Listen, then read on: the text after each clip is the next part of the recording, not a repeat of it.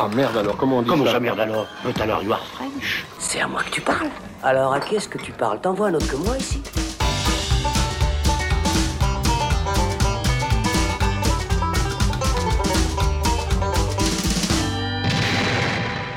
Salut les cinéphiles, bonjour ou bonsoir à tous, bienvenue dans le saloon du mois de mai où l'on vous parle des films qui ont fait l'actualité ces dernières semaines et où comme d'habitude, eh bien, on va vous donner notre avis sur euh, tous ces films-là, puis retourner ensuite dans le passé pour vous parler de nos découvertes ou redécouvertes à la maison et toujours en compagnie de Florian Pouplin. Salut Florian. Salut Alexandre. Comment Bonjour ça va. Très bien. Ouais. Très bien, très bien. On a un apéro de- bien garni. Oui, et puis euh, beaucoup de bons films, je trouve, euh, ce mois, ce mois passé. Oui, et surtout, il va y avoir du débat, je ah crois. oui Ah, peut-être pas. Puisqu'on a commencé à discuter un peu entre nous, hors micro, Thibaut Ducret. Salut mon cher Titi. Mais salut Alex. Ouais, du débat, il va y en avoir, je crois. Ouais, non, mais alors effectivement, un programme quand même bien plus intéressant que celui du mois passé où Oui. c'était un peu euh, triste. Les vaches maigres. C'est vrai. Euh, là, il y a du bon. Il n'y a pas que du bon, mais il y a du bon. Voilà, programme riche et varié, voilà, du bon, du moins bon, mais du blockbuster, du film d'auteur, de l'animation japonaise et même du documentaire. Documentaire Oh, du alors. documentaire, On absolument. s'intellectualise On ici. ne ou quoi surprend rien. Alors le programme, les gars, le voici. On vous parlera des Gardiens de la Galaxie 3, de Boys Afraid, de Je verrai toujours vos visages, Donjons et Dragons, Suzume, Misanthrope et toute la beauté et le sang versé. Alors si vous êtes prêts à verser euh, du sang, peut-être, je sais Ou pas ce qui va se passer durant les deux Et de prochaines la heures. beauté. Ou de la sueur. Eh bien, c'est parti. Quand un gars à poil court derrière une fille, la queue en l'air et un couteau de boucher à la main, j'ai peine à croire qu'il est en train de quêter pour la Croix-Rouge. Alors notre premier film, eh bien, euh, il vient tout juste de sortir, hein, le 3 mai. Euh, c'est le retour de l'équipe super-héroïque de Margino des Gardiens de la Galaxie. Et oui, menée par Star-Lord, Rocket, Groot, Drax, Nebula et Gamora, avec au casting Chris Pratt, Zoé Saldana, Dave Bautista, et les voix de Bradley Cooper et Vin Diesel, et puis même un caméo de Sylvester Stallone. Euh, c'est donc eh bien, le troisième volet des Gardiens de la Galaxie, six ans après le deuxième épisode. James Gunn est donc de retour derrière la caméra euh, de ce troisième et ultime volet, paraît-il, de cette trilogie qui aura marqué définitivement le. Je, je vais quand même préciser, Florian Oui. me regardait euh, Oui. quand tu as prononcé le nom de Sylvester Stallone. Oui, Il me disait, il fait le requin. Il fait, il fait pas de requin dans. euh, non, ça c'est dans le. J'ai confondu, j'ai confondu, excusez-moi. Il fallait que je le oui, partage. Ça c'est dans le. Suicide Squad, on est d'accord voilà. Donc oui, effectivement, et tu fais bien de parler de tout ça parce que donc là, on est chez Marvel. Hein, On est d'accord que Marvel et DC c'est la même merde. voilà, au Marvel final. Cinematic Voilà. Universe. Et puis pourquoi Eh bien, tu as confondu. Bah, mon cher Florian, c'est vrai, tu me fais Parce les que c'est James transitions. Gunn aussi. Parce que c'est James Gunn qui s'empare à nouveau des Gardiens de la Galaxie après s'être fait virer du projet pour différents créatifs avec Marvel en 2018. Puis après les protestations de l'équipe et du casting, eh bien il a été rappelé pour finir le travail. Le travail, pardon, tout ça juste avant son Suicide Squad, du coup avec le requin qui a la voix de Stallone, euh, qui a été fait. C'était un bon film, ça encore. Oui, c'était super d'ailleurs. On en avait parlé, on avait tous aimé. Euh, qui a été fait donc chez la concurrence DC Studios. Euh, et puis, bah, c'était tout ça avant que James Gunn ne soit nommé directeur artistique du studio. Thibaut, du coup, c'est Gardien de la Galaxie 3. Déjà, est-ce que, est que tu l'attendais? Parce que, bon, bah voilà, je pense que nos auditeurs, auditrices connaissent notre rapport avec le MCU désormais. Euh, on n'est pas très friand de leurs films, disons-le. On en a même ignoré quelques-uns euh, des derniers épisodes qui sortaient. Mais là, c'est vrai quand même, les Gardiens de la Galaxie, euh, il y a quand même une petite affection derrière. En tout cas pour le premier volet, Voilà. plus ou moins. Le deuxième, patatras. Je pense que tu partages mon avis. Absolument. Mais là, c'est vrai quand même de revoir James Gunn derrière la caméra, on se disait peut-être. Et alors? Bah alors, enfin, effectivement, on, pou- on pouvait se dire peut-être, c'est- c'était quand même euh, assez, euh, assez curieux, parce que je ne crois pas que tu l'as précisé, mais il s'était quand même fait virer de, de ce Et si je l'ai dit, si tu m'écoutais Ah, je, bah voilà, Mais j'ai- oui. j'étais perturbé par cette histoire Il de riait requin. encore, tu vois. Oui, il se c'est foutait ça, encore c'est de, ça. de moi. Donc oui, pour une sombre histoire de tweet. Oui. Euh, mais voilà, c'est du coup, ce qui lui a permis de rejoindre DC pour, euh, pour le meilleur, pour le coup. Et donc là, ce- pour moi, j'y allais en me disant, bon, euh, bah voilà, je- j'ai été euh, assez, euh, enfin pas déçu parce que j'avais pas d'attente, mais je- je- j'ai- j'aime assez peu le deuxième euh, Gardien de la Galaxie. Le premier, effectivement, on pouvait se dire oui, on retrouve un peu l'esprit de, de James Gunn, euh, évidemment passé à la, moulin- à la moulinette Marvel, donc ça reste euh, irrévérencieux, mais de façon assez gentillette. Bon, surtout, il y avait des personnages assez attachants avec Oui, une voilà. équipe de Alors, bras cassés. on, euh, voilà. sentait, c'est ça qui marchait dans ce premier film, c'est qu'on sentait qu'il aimait ces personnages de marginaux, de, de losers, euh, voilà, et qu'il essayait vraiment de, de leur construire bah, un- une vraie histoire autour. Quoi. Mais là, on a un vrai virage plus sombre hein, quand même sur Alors celui-ci. c'est ce qu'on annonce justement, Enfin, parce que quoique, tout, tout le monde hmm. s'excite sur ce, sur ce Gardien de la Galaxie 3 en disant que c'est le meilleur Marvel depuis longtemps, que c'est le film le plus dramatique du MCU. Euh, justement, moi avec tout ça, je me disais, ah ouais, euh, il va, euh, comme c'est son dernier travail pour, pour Marvel et avec ces personnages-là, bah, il va y aller, il va nous faire une vraie tragédie, un, un dernier opus sombre où on boucle la boucle en en zigouillant deux, trois au passage. Alors je ne sais pas si on révélera oui ou non on si- dira rien. si c'est le ou pas. Mais au final, euh, oui, ça reste euh, effectivement, c'est pas le meilleur Marvel depuis longtemps, mais c'est très certainement l'un des moins pires de ces dernières années. Oui, je partage cet avis. C'est moins pire que Thor 4, c'est pas difficile. C'est moins pire que Ant-Man 3, c'est pas difficile. Euh, Il y a des choses qui marchent, euh, notamment il y a tout un, en fait, tout un arc qu'on construit au personnage de Rocket Raccoon, qui est un peu le personnage central de ce film-là. Donc le raton laveur. Voilà, doublé par Bradley Cooper, tu l'as rappelé, où on va explorer en fait son passé, puisque le film commence, euh, euh, bah, c'est la suite du deuxième où on annonçait l'arrivée du personnage d'Adam Warlock, euh, qui est ici incarné par Will Poulter, qui va donc vouloir se venger justement des gardiens et qui va venir leur péter la gueule. On s'ensuit que Rocket justement est blessé et on découvre, oh tiens donc, qu'on ne peut pas- passé. c'est ça, on découvre qu'on ne peut pas le défibriller parce qu'il a une petite puce à l'intérieur de son corps. Donc voilà, déjà un argument de base assez faiblard. Mais ça fait qu'on va ex- effectivement explorer son passé et le film va être ponctué de flashbacks qui vont nous apprendre euh, bah, l'origine de Rocket, en fait, toutes les expériences euh, scientifiques qui ont été faites sur ce petit raton laveur pour euh, en, en faire un, voilà, un, Oui, un, un, personnage d'intelligence. génétiquement Voilà. modifié. Exactement. Et en fait, dans, dans toutes ces séquences, bah là, James Gunn, il assume vraiment un premier degré pur et dur. Il n'y a plus aucune vanne. On est vraiment pour le coup là dans du film dramatique. On est, on est. hum. Et ça marche. Et ça fond, marche. hein. Il, il- il assume vraiment un univers assez bizarre, assez dérangeant, parce qu'il y a d'autres animaux génétiquement modifiés qu'on va découvrir. Euh, il y a- voilà, on est vraiment dans un truc assez, assez saisissant. Et puis au niveau de la technologie, je dois dire aussi qu'effectivement, bah, il y a plein de petits animaux hein, qui sont Oui. enfermés parce qu'on fait des expériences dessus.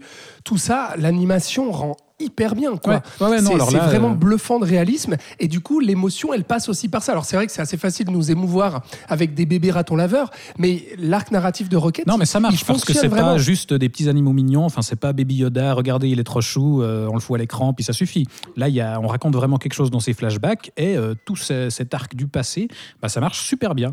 Et le problème, c'est que entre ces différents flashbacks, bah, il y a le présent des Gardiens de la Galaxie qui vont essayer de sauver Rocket. Et là, on retourne à ce qu'on bah, on connaît, est dans quoi. la formule habituelle Ouais, Marvel où il y a, euh, bah voilà, de 150 gags à la minute, à la minute, euh, une bande son euh, jukebox qui là vraiment, mais euh, euh, atteint des, des- abusif, des sommets ouais. d'absurde où ça devient hyper artificiel, hyper forcé. On Mm. case une chanson, puis une autre, puis une autre. Puis tout est cynique, et puis on dédramatise tout, et puis dès qu'il y a euh, un moment qu'on essaie de, de rendre dramatique, euh, et bah on va le, on va le désamorcer tout de suite euh, par une vanne. Donc euh, Bref, tout le Marvel qu'on connaît, avec la mise en scène, moi franchement, qui m'a foutu, mais qui m'a mis mal au crâne dès le départ, alors que justement, ce que James Gunn faisait sur euh, ce Suicide Squad était vraiment, mais, mais bluffant. Enfin, Ouais, je veux dire, des c'était du idées. vrai blockbuster spectaculaire, avec un effet de gigantisme incroyable sur le final et tout ça, avec des kaiju. Là, je veux dire, on retrouve rien de tout ça. On retrouve les, les plans qui durent une seconde à peine, tout hyper serré. euh, donc du coup, tu ne vois rien, et tu ne comprends rien à l'action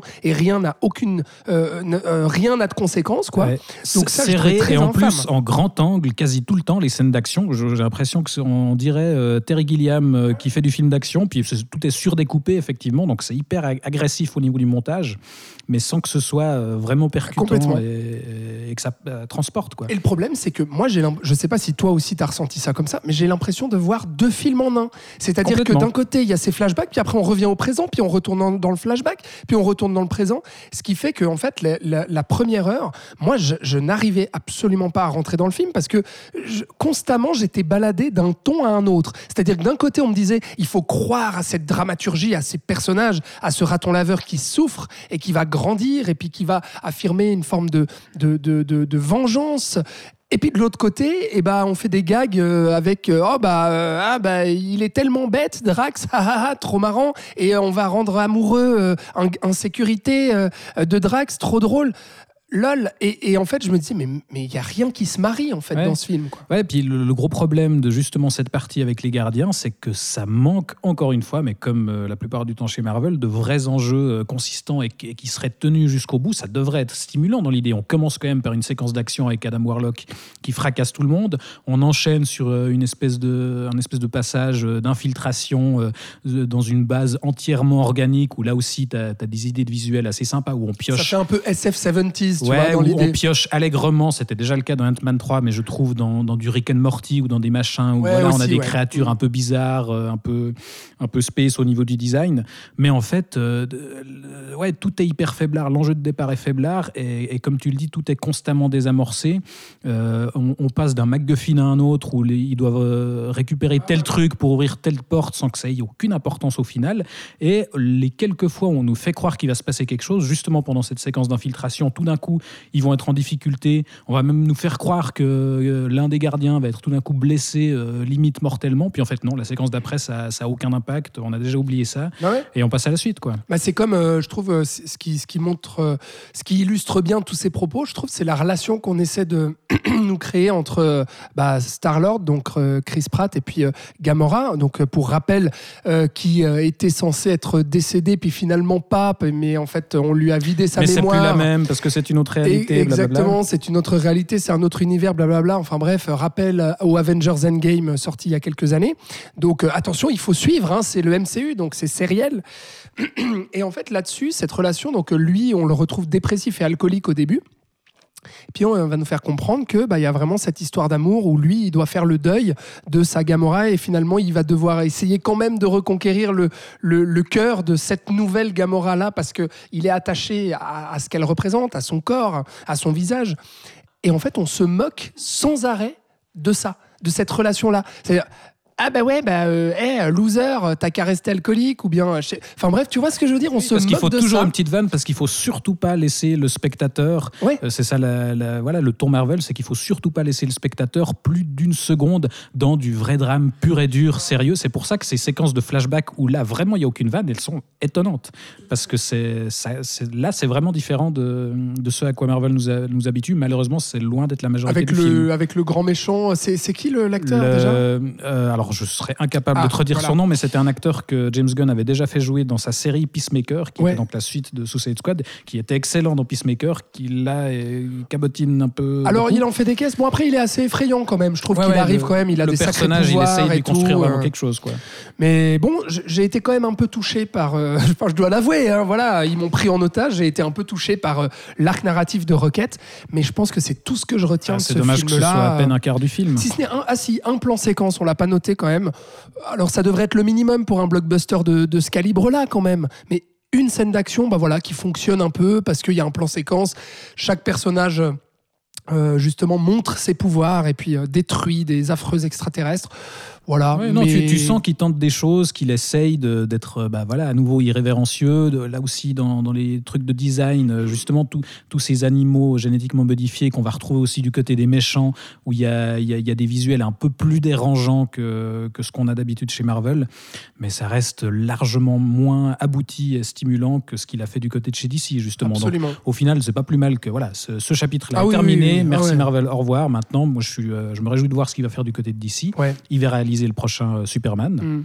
oui Donc, euh, on a hâte. Eh ben ça, on a hâte, effectivement. Euh, Florian, toi, t'en avais absolument rien à foutre hein, de ce Gardien de la Galaxie 3. Je l'ai- pas vu d'ailleurs, Ouais, ouais. mais je pense que les auditeurs et les auditrices auront compris parce que je n'ai rien dit. Oui. Je n'avais pas compris que Stallone n'était pas un requin dans celui-là. Il a son vrai visage, figure-toi. Ouais, Ah, mais il ne sert à rien, hein, Voilà. faut le dire. Euh, mais non, je, non. Puis ça me donne pas envie, hein, ce, que vous, ce, que vous, ce que vous dites, évidemment. Même si j'ai euh, un certain. Euh, euh, Enfin, j'aime bien James Gunn, quoi. En tout cas, de ce qu'il avait fait avant Marvel et ce qu'il va sûrement faire avec DC. À suivre, Ouais. effectivement. Par Mhm. contre, se pose quand même la question, et je voulais te la poser, Thibaut, sur euh, l'avenir de Marvel, quand même. Parce que là. euh, Les séries télé? Non, mais. Non, mais. Parce que si tu veux. Sans, sans rire, en fait. hein. Alors, sans rire, c'est vrai. Non, mais parce que Thor 4 et puis Ant-Man 3 n'ont pas été des francs succès. Même Black Panther 2 euh, était, euh, un succès plutôt mitigé, en tout cas en dessous de ce que Marvel attendait. Euh, on. On peut pas parler de lassitude du public parce que le public continue à répondre présent. La preuve, ce Gardien de la Galaxie 3, c'est le meilleur démarrage de la trilogie au box-office. Euh, et puis, euh, sans surprise, euh, c'est un meilleur démarrage que le dernier Ant-Man. Enfin je, bref, je pense qu'il devrait bien marcher parce que pour l'instant, il Oui. est bien accueilli aussi, ce qui n'était pas Oui, le cas de Ant-Man aussi 3 et Thor 4. critique. Donc euh, ça devrait assez bien marcher, je Ouais, pense. mais quand même, sans parler de, de lassitude complète, parce que le public continue à se déplacer, mais on sent une petite baisse quand même de fréquentation et aussi peut-être d'intérêt. J'ai l'impression que les derniers Marvel sont passés un petit peu sur le côté, voilà. Et là, on est avec les Gardiens de la Galaxie, qui était un produit fort de chez Marvel. On y met un point final avec cette fin de trilogie. Maintenant, c'est quoi la suite? Et surtout. euh, bah, quel avenir en fait pour Marvel, tu vois? Est-ce que ça va continuer sur cette lancée-là à faire euh, à nouveau des, des milliards au box-office? Ou est-ce qu'on peut s'attendre à une, une- un changement de cap et un changement de direction, euh, étant donné que là, euh, les héros un peu porteurs, bah, bah, ils commencent à être un peu épuisés, quoi. Ouais, bah là, ils se prennent un peu le retour de bâton de leur phase de transition, qui était cette phase 4 qui devait nous présenter le multivers, mais qui avait plus de, de points d'arrivée clairs, comme c'était le cas de, de toutes les premières phases, qui nous montraient Thanos dans chaque film. Attention, il arrive, promis, dans 10 ans, Ouais, mais il arrive. ouais, ouais, ouais. Préparez-vous. Et voilà, et chaque scène post-générique nous préparait à ça. Là, il n'y a pas vraiment de, de promesses très claires. Et, et je pense que du coup. Et pas de héros porteurs et, et non du coup, plus. je pense qu'on se rend d'autant plus compte que les films sont quand même pas si ouf que ça, euh, parce qu'il y a, y, a, même plus d'illusions qui, marchent. Quoi. Maintenant, il y, a, quand même une destination claire qui est euh, ces prochains Avengers euh, avec Kang. Maintenant, ils ont un autre problème qui est l'affaire, comment est-ce qu'il s'appelle? Jonathan Majors, qui est donc euh, en, patouillé dans des affaires judiciaires de violence conjugale, etc. Donc Là, Marvel n'a pas encore réagi, mais on imagine qu'ils vont bien devoir faire un choix stratégiquement de se séparer de lui au bout d'un moment. Alors, euh, alors qu'il commençait à peine à présenter euh, voici le nouveau grand méchant, euh, ça va être super, réjouissez-vous. Donc, donc oui, maintenant je crois savoir que. enfin, il me semble qu'ils ont choisi quand même de, de, limiter un peu, enfin de réduire un peu la production, notamment au niveau série, où ils lançaient tout un tas de projets en même temps jusqu'à plus soif. Là, ils devraient se recentrer, j'imagine, prochainement sur peut-être quelque chose d'un peu plus clair. Maintenant, comme tu le dis, bon, oui, on, l'enthousiasme baisse un peu. Maintenant, je pense pas que c'est maintenant qu'ils vont devoir euh, se résoudre à, Non, parce que bah, ça continue à, à à- à marcher. clore quoi, le chapitre. Avengers. Quoi. Ça marche un peu moins bien, mais je veux dire, ça continue à rapporter des centaines de millions euh, au, au box-office. Alors, prochain Marvel, c'est cet été, je crois, c'est de, de Marvels ou, ou je sais pas quoi. non Oui, exactement. C'est quoi ce truc déjà Bah, c'est la suite de Captain Marvel. Ah oui, voilà. Ah oui, d'accord. C'est Captain Marvel 2, en fait. Voilà, si mais qui Mm. reprend en même temps euh, le personnage introduit dans euh, Miss Marvel le- sur, euh, sur Disney+. Bon, bah ça, on s'en fout. On n'ira pas voir et on chroniquera pas. Voilà. C'est un risque, c'est un risque. C'est la dictature ici. Mais non, enfin, mais pas- enfin, moi je le verrai parce que moi, Moi, je, Oui, a d'aller voir ce Titi. Marvel. moi, je, moi, je continue à prendre des balles pour la, la bande. J'ai vu Thor 4, j'ai vu Ant-Man 3. Oui, contrairement à nous, c'est vrai. C'est vrai. et Merci, je, n'en parle pas au final, mais, Ouais, voilà. mais oui, je continuerai à vous dire que ça vaut pas le coup. Non, moi j'avais continué, tu vois, voilà, Doctor Strange 2 parce que Sam Raimi, donc je me disais peut-être là, les Gardiens de la Galaxie 3 parce que James Gunn, alors peut-être qu'il y a des choses, oui, il y a des choses un peu meilleures que sur les autres, mais bon, voilà, c'est c'est pas terrible. Euh, bon, donc on est d'accord. Par contre, Absolument. est-ce qu'on sera d'accord euh, tous ensemble sur le prochain film? Rien n'est moins sûr, ça, ça veut dire que non. puisqu'on va Les vous parler.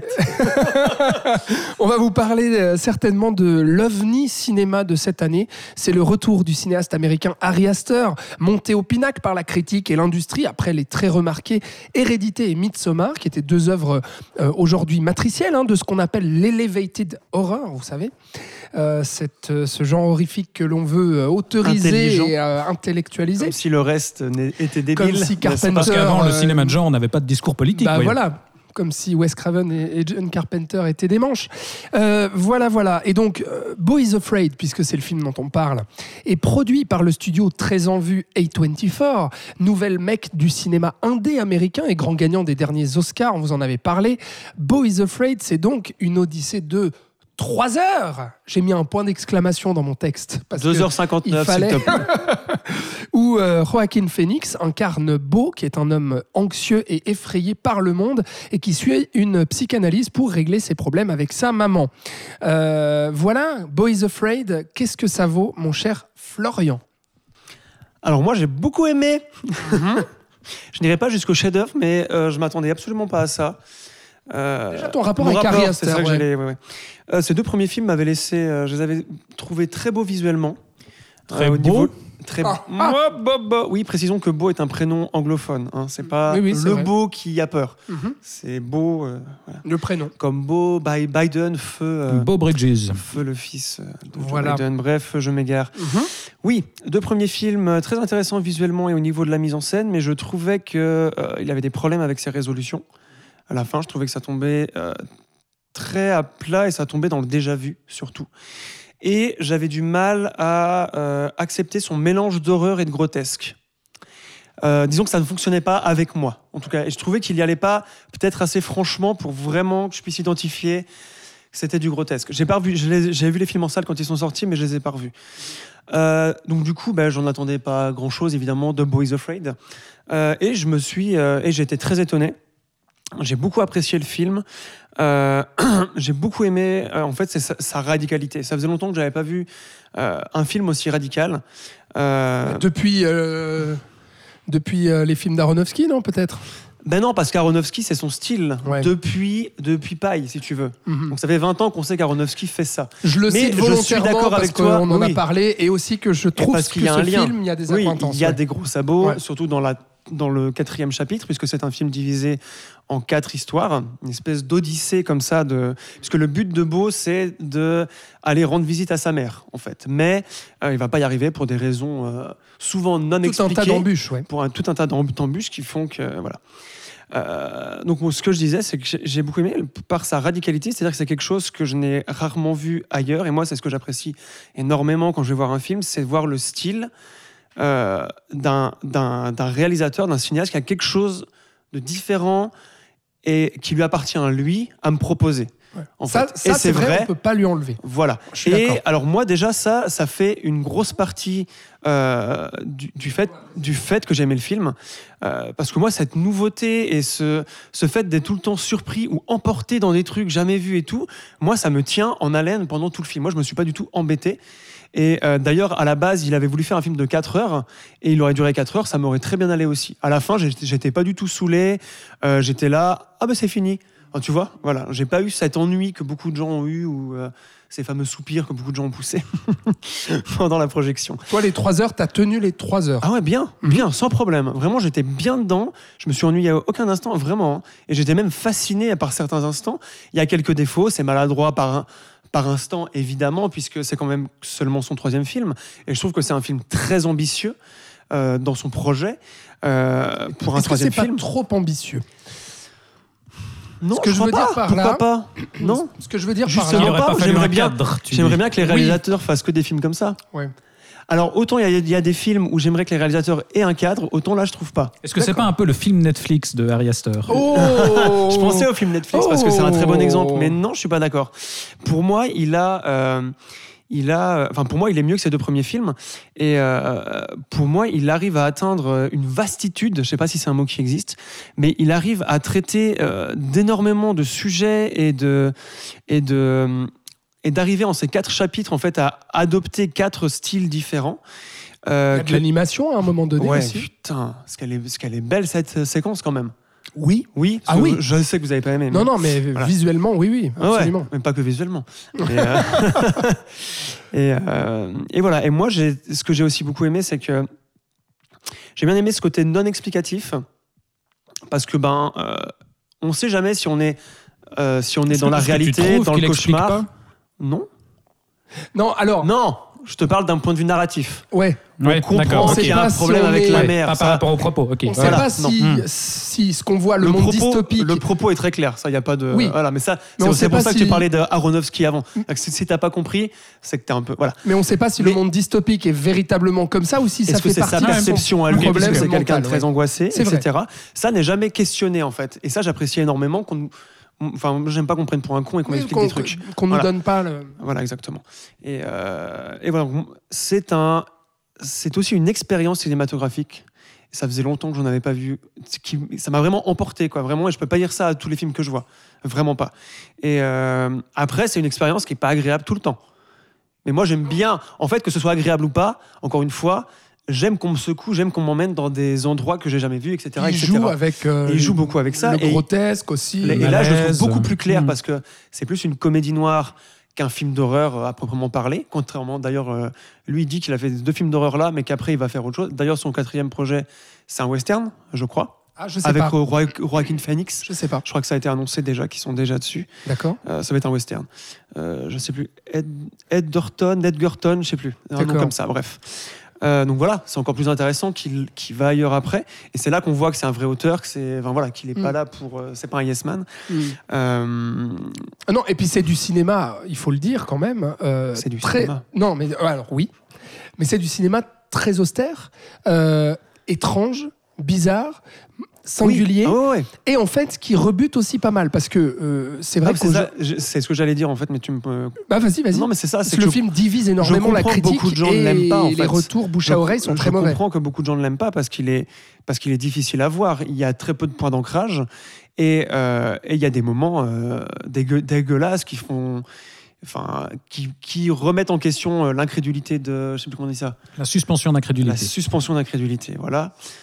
On connaît le, enfin, on parle d'un passage en particulier, mais il y en a plusieurs, je pense. Et c'est vrai que c'est tellement pas classique dans sa narration que, euh, et avec des choses vraiment rebutantes, euh, que je comprends qu'il y a plein de gens qui n'aiment pas. C'est sûr et certain. Voilà. Moi, disons que le fait que vous aimiez pas, ça ne m'étonne pas non plus. Et que le fait que beaucoup de gens n'aiment pas n'aillent pas le voir, ça m'étonne pas non plus. Non. Voilà. Ouais, ouais, parce que Et voilà. même moi, je suis étonné de l'avoir aimé, tu vois. Donc ça. Puisque tu dis ça, je le précise quand même, c'est que le film, euh, à l'heure où nous parlons, donc ça fait deux semaines hein, qu'il a été exploité euh, en salle euh, dans le monde, et il a été produit pour 35 millions de dollars, et puis pour l'instant, il a même pas rapporté 6 millions de recettes au, bout de, deux semaines.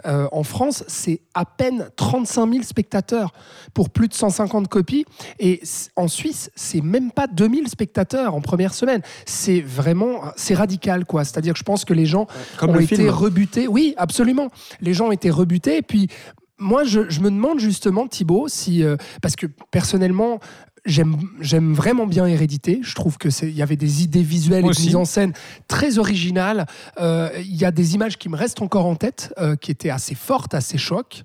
Midsommar, je trouve qu'il a créé un univers qui est fabuleux. Il a Là révélé aussi- Florence Pugh. Absolument, qui tout à fait. est, hein, Je trouve que c'est un film imparfait, Midsommar, avec euh, pas mal de défauts, et notamment justement des défauts assez similaires, je trouve, à ce qu'on retrouve dans, dans Boys Afraid, mais qui avait le mérite de créer un vrai univers aussi fantastique, singulier. C'était une, une horreur en plein jour, quoi. Il y avait quelque chose de très dérangeant, de très bizarre. Mais là, la question que je me pose, Thibaut, c'est euh, avec justement à la fois les retours critiques qui sont quand même très durs, parce que je dis même si le film divise, j'ai quand même l'impression qu'il y a beaucoup plus de gens qui sont sur le carreau plutôt que de, défenseurs du film comme notre cher Florian. Et puis commercialement, c'est un gros four. Est-ce que euh, Ari Aster ne se serait pas brûlé les ailes euh, avec justement l'engouement qu'il y a eu autour de lui ces dernières années avec ses deux premiers films?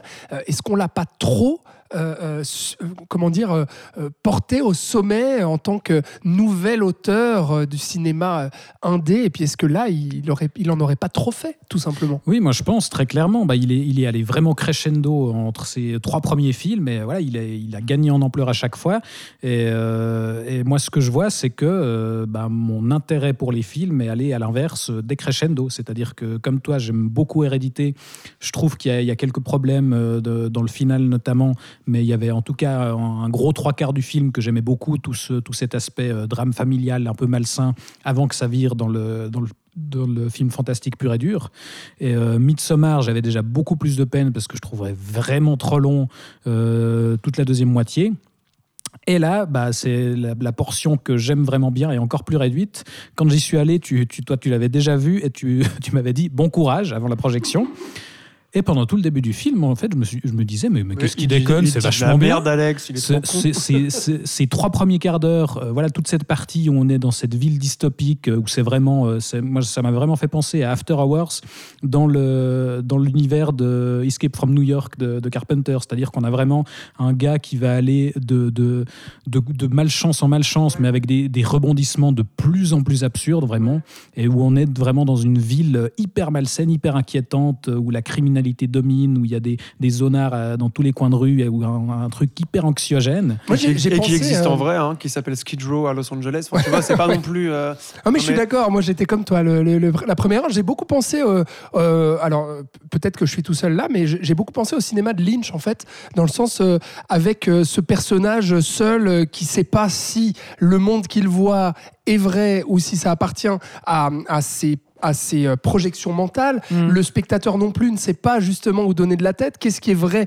Distinguer le vrai du faux, euh, le fantastique du réel. Et puis il y a ce, ce côté aussi, c'est pour ça que ça m'a fait penser à Lynch, le moment où euh, il va se rendre compte qu'il est filmé aussi par des caméras. On va le voir à la télévision. Il y a une Ouais. sorte de Bon, ça, paranoïa déjà dans la en fait, deuxième tu partie, vois. ouais, dans le deuxième chapitre. Effectivement, donc il y a tout ce moment-là, mais je vais, je vais te laisser continuer.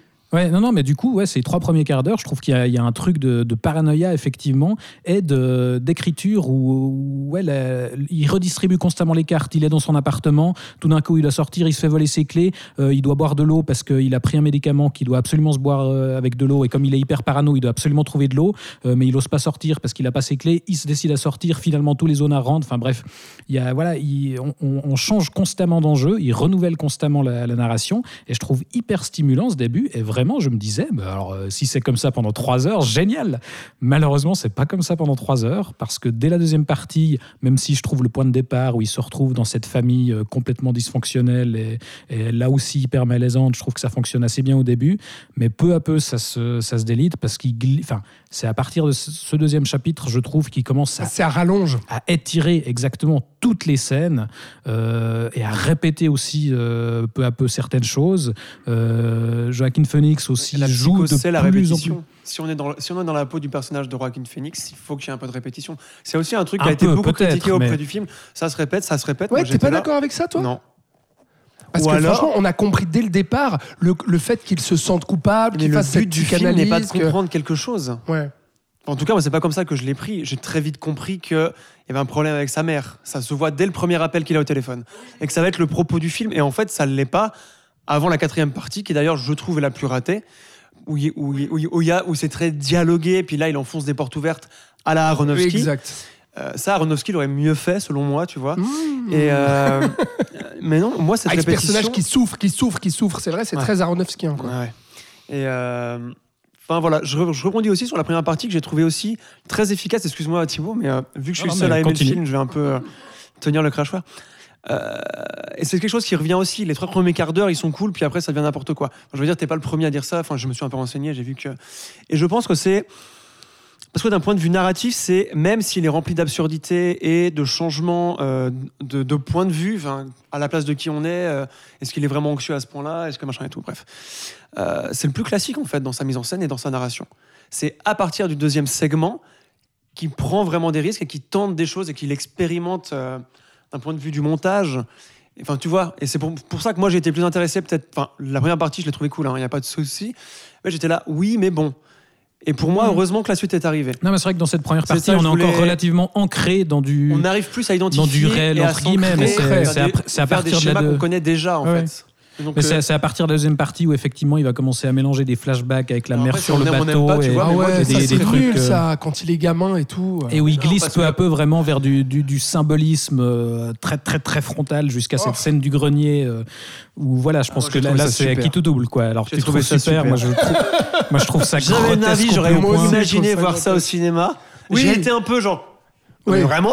Oui. Et tu alors vois, ouais, c'est fait, inattendu ouais. Mais pourquoi pas en fait Ouais, on va Et pas vous oui. révéler ce que c'est, bien puis, sûr, hein, mais Vu ses angoisses et tout, en fait, ça fait sens. oui. En fait, quand il pense un peu après, Oui, ça fait sens, mais est-ce que est-ce qu'il aurait C'est pas pu le représenter quoi. de manière un peu moins euh, in the nose Quand t'as des quoi. angoisses et quand t'as des peurs, c'est grossier aussi. Mais je pense que c'est là où aussi je, je- mets le parallèle avec Aronofsky, c'est qu'il y a aussi qu'il est cette volonté hein, gars, de. qu'il a un- qu'il ah bah a- oui, oui, oui. Non, mais il y a cette volonté de choquer, tu vois, en fait, de, de provoquer euh, une réaction euh, chez le spectateur. Et justement, je Mais pense que c'est la le réaction. seul passage qui est vraiment comme ça, Bah, non? non, euh, non. euh, je Ah trouve ouais? que bah, déjà le début euh, avec les énormes couilles, euh, enfin tu vois, euh, Oui, j'avais qu'on voit que bah oui, on sait pas pourquoi, mais il a des Mais, énormes mais couilles. justement, la, la qualité de cette première partie aussi, c'est que je trouve qu'il maîtrise hyper bien l'équilibre entre le, le malsain, la paranoïa et parfois que- certains moments d'horreur pure. Moi, je trouve qu'il y a des idées dans cette première partie. Le couloir, qui l'araignée. Ouais, non, mais même avant ça, le coup du voisin qui lui glisse des lettres sous la Ah porte oui, pour, se, c'est bien ça. pour se plaindre d'un bruit qu'il ne fait pas et des lettres Oui, qui sont de plus oui, en plus super. Menaçantes. qu'il le fait. Moi, je trouve ça terrifiant. Je trouve ça, ça m'a génial fait penser idée. à. Ouais, ouais, ouais. Bah, ça aussi, j'étais sur Lynch, Lost Highway, tout ça. Mais bref, justement, ouais. dans, la- dans, dans toutes les parties qui suivent, bah, là, effectivement, il, visiblement, ça vire de plus sur, euh, sur un ton comique euh, assumé, et je trouve que ça marche pas du tout. Ouais. Bon, donc euh, voilà, je pense que Boys Afraid. Allez voir le euh, film. Oui, alors, à part ça. Plutôt que d'aller voir les Gardiens de la Galaxie. Ah oui, bah oui, alors ça c'est clair. hein. bon, alors après. quand c'est- même. Bah Donc oui, c'est pas le mais- pire film de, de la sélection. Mais non, mais. Ça me rassure parce que vous aviez l'air que- vraiment euh, Alors, c'est un film qui provoque des réactions épidermiques, c'est-à-dire que je pense que c'est très tranché, c'est difficile d'être tiède sur un film comme ça. Euh, donc, personnellement, je te dirais que vraiment, je n'ai pas aimé le film. Je suis ressorti de ce film-là en me disant non, Ah bah, je- bah, quand, je sur, quand pas. sur trois heures, il y en a deux que t'aimes pas, disons Oui, qu'on peut pas dire voilà. que c'est un- une réussite. Mais quoi. en revanche, je lui reconnais. prorata, c'est vrai que c'est pas. Je lui reconnais à la fois plein de qualités que Thibaut a citées. Moi, je suis, je suis en parfait accord avec Thibaut sur ce film-là. hein. Euh, donc, je ne vais pas répéter ce qu'il a dit. Par contre, c'est vrai que je reconnais que c'est vraiment un film intéressant, singulier, euh, qui provoque quelque chose, qui laisse des images fortes en tête. Et donc, rien que pour ça, il mérite à la fois qu'on en parle le, temps qu'on en parle maintenant, et en même temps votre, votre intérêt, votre attention, même si euh, bah, c'est un film que vous allez peut-être rejeter viscéralement, euh, comme ça a été le cas de certaines personnes, et je le comprends. Maintenant, moi, je me pose quand même un peu la question. euh, alors, Florian dira génial, j'attends que la suite d'Ari Aster, je pense. Mais peut-être que toi, Thibaut, tu es un peu plus comme moi. Tu te poses un peu des questions parce que moi, je trouve qu'il a démarré fort avec Hérédité. Midsommar, il y avait déjà des soucis. Là, je, je trouve ça très nombriliste et très compliqué et, et très grotesque et, et même assez raté sur ses effets et pas assez cadré, justement, trop, trop. Voilà. Euh, oui, Florian? Ah, Non, j'allais dire, ouais, je, je pense que justement, il est vraiment grimpé en flèche et que là, c'est pas impossible qu'il se, qu'il se fracasse la gueule euh, parce qu'il est monté trop haut, trop vite. Euh, alors après, justement, faut, parce que euh, le, le film commence visiblement à, à être, enfin, à pas marcher du tout, quoi, à bah être, non. à être un- gentiment un four. sacrément. Euh, ouais. Maintenant, il faudra voir justement comment lui le, le réceptionne et comment il décide de réagir à ça. Est-ce que justement ça peut être bénéfique à mon, à mon avis et ça peut le forcer justement à se recentrer et à se cadrer un peu plus euh, parce que là, Sur le prochain? je trouve qu'il s'est voilà, il s'est un peu éparpillé. Maintenant, il peut aussi décider de non non de, de persister là-dedans et de, de continuer sur cette voie. Voilà ce qu'on pouvait dire. Alors- tu voulais rajouter Ah une bah oui, dernière bah chose, oui, levé la Ah, vas-y, pardon. Ah, Il a levé la main, madame. Oui, c'est vrai, il a levé la main. Ouais, pardon. Je croyais que tu faisais des signes pour me singer avant, en fait, c'est ça? Non, pas du tout. Non, tu levais la main. Non, non, je, suis, je, je ne me moquerai jamais de Il, toi, il est pas toujours en train de se foutre de ta gueule. Oui, c'est vrai. C'est lui, l'habitude. ça lui arrive d'avoir un peu de respect. Boys Afraid, c'était à la base, enfin, je pense que vous l'avez lu aussi, son projet de premier film. Qui travaille dessus euh, depuis une dizaine d'a- d'années, etc. Et moi, j'ai l'impression qu'il a plutôt, et que donc, comme souvent dans les premiers films, on met un peu tout ce qu'on a un peu à mettre parce qu'on n'est pas sûr qu'on pourra en faire un après. Ça sent un peu ça, quand même. Donc, pour la suite de sa carrière, moi, j'ai l'impression qu'il a enfin réussi à tout mettre. Alors, du coup, je vous, je vous rejoins quand il, peut-être qu'il est allé trop vite, ça aurait pu être un film peut-être mieux euh, selon les critères de beaucoup de gens. Mais il l'a fait. Et j'ai l'impression qu'avec ça, il Ouais. va peut-être être débarrassé. Alors, ça, je pense, il comme il toi. s'est débarrassé de plein de trucs. En fait, il a fait sa psychanalyse dans ce film. Peut-être, ouais. Tu vois oui, bon. Les, Non, les enfin, je sais thématiques sont, sont les mêmes depuis le début. Enfin, Oui. Depuis Hereditary. Oui, bien sûr. La famille, euh, tout ce Oui, que la ça- mère. voilà, ouais, Mm. ouais. Euh, bon, Xavier Dolan, c'est la mère aussi, personne ne l'emmerde avec ça. hein. Oui, Donc, voilà. hein.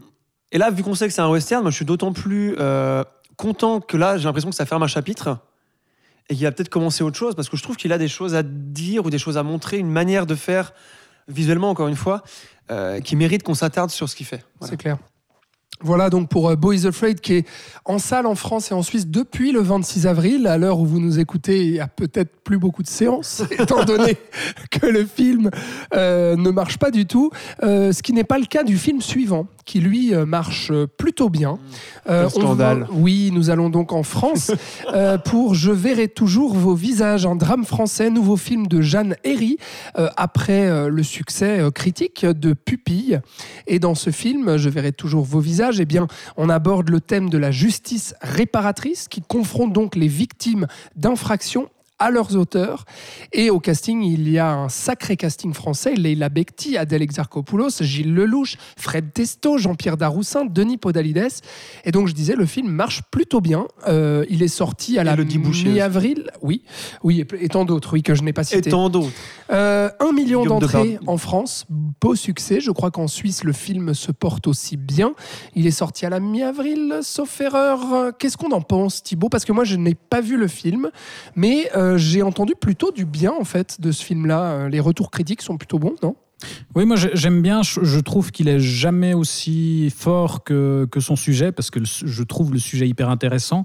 Euh, je, crois- que tu disais que le, principe de la justice restaurative, c'était de confronter des victimes d'infraction aux auteurs de l'infraction. C'est pas Non, exactement Ça d'autres auteurs des mêmes on les conf- on confronte des victimes à des auteurs d'infraction, mais pas forcément la même infraction. Ce serait un peu trop dangereux. Et donc c'est bien de le, de le préciser, voilà, et- et donc c'est l'occasion euh, bah, pour les deux camps entre guillemets de, de co- de comprendre le point de vue euh, de l'autre et du coup de se rendre compte de certaines choses et, et donc de peut-être réparer euh, voilà des, des choses. Et euh, du coup, ce qui est intéressant dans le film, euh, et ce qui fait aussi pour moi un peu sa, limite, c'est qu'on va suivre un peu deux arcs narratifs. On va suivre d'un côté un groupe de victimes et euh, de détenus qui vont être amenés à se rencontrer dans, dans un groupe de parole pour euh, bah, justement discuter ensemble. Et donc dans ce groupe, il y a justement euh, Leila Bekti, Gilles Lelouch, euh, Miu Et Gilles Miu Lelouch n'est pas content. et euh, Fred Testo, et voilà, et- et qui jouent chacun des, des victimes ou des, des criminels. Et euh, Fred, on a Fred Testo, non. Fred, Fred Testo, il joue un criminel justement. Ah pardon, Oui. j'avais mal compris. Je t'écoutais plus à un moment. Et voilà, tu m'écoutes déjà plus, sûr. c'est c'est bien parti.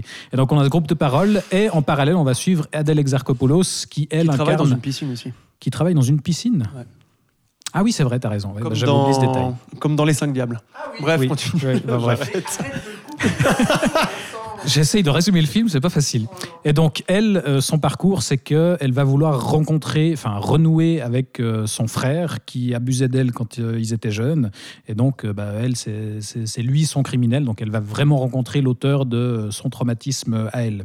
Et on va suivre, du coup, ces deux histoires en parallèle. Et à la fois, c'est intéressant parce que ça donne, du coup, une vision assez large du sujet. Mais en même temps, je trouve que c'est un peu la limite. C'est que j'ai vraiment l'impression que le film s'éparpille beaucoup dans la narration parce qu'on va aussi suivre un peu euh, la vie privée euh, des responsables qui gèrent un petit peu justement ces rencontres et on, on voit un petit peu l'impact que ça a sur leur vie et les difficultés que ça peut apporter, tout ça.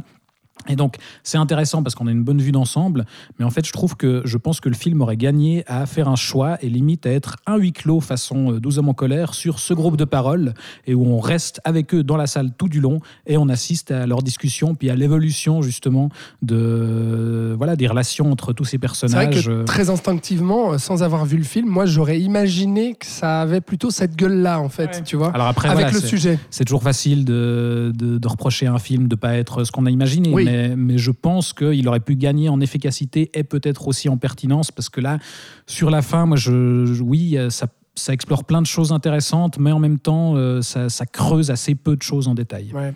Je te sens un peu tiède, hein, quand même. Euh, on va voir du côté de Florian si c'est un peu plus enthousiaste. Alors, je trouve que c'est un, fi- un, fi- un film de Oui. couilles molles et un Ouf. film bourgeois. oh la Ah ouais, vache C'est un film qui m'a beaucoup énervé. Voilà. Ah d'accord. Ouais, ouais, ouais.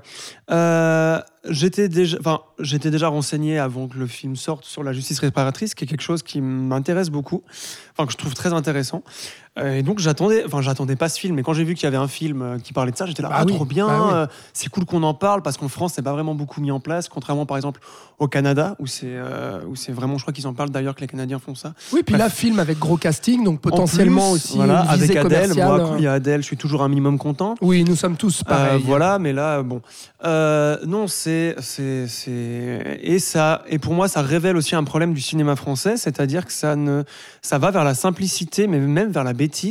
Ça fuit la complexité à tout prix. Et je trouve que, je suis d'accord avec Thibaut, que et, ils veulent faire trois trucs. Le problème, c'est qu'ils n'arrivent pas à les gérer.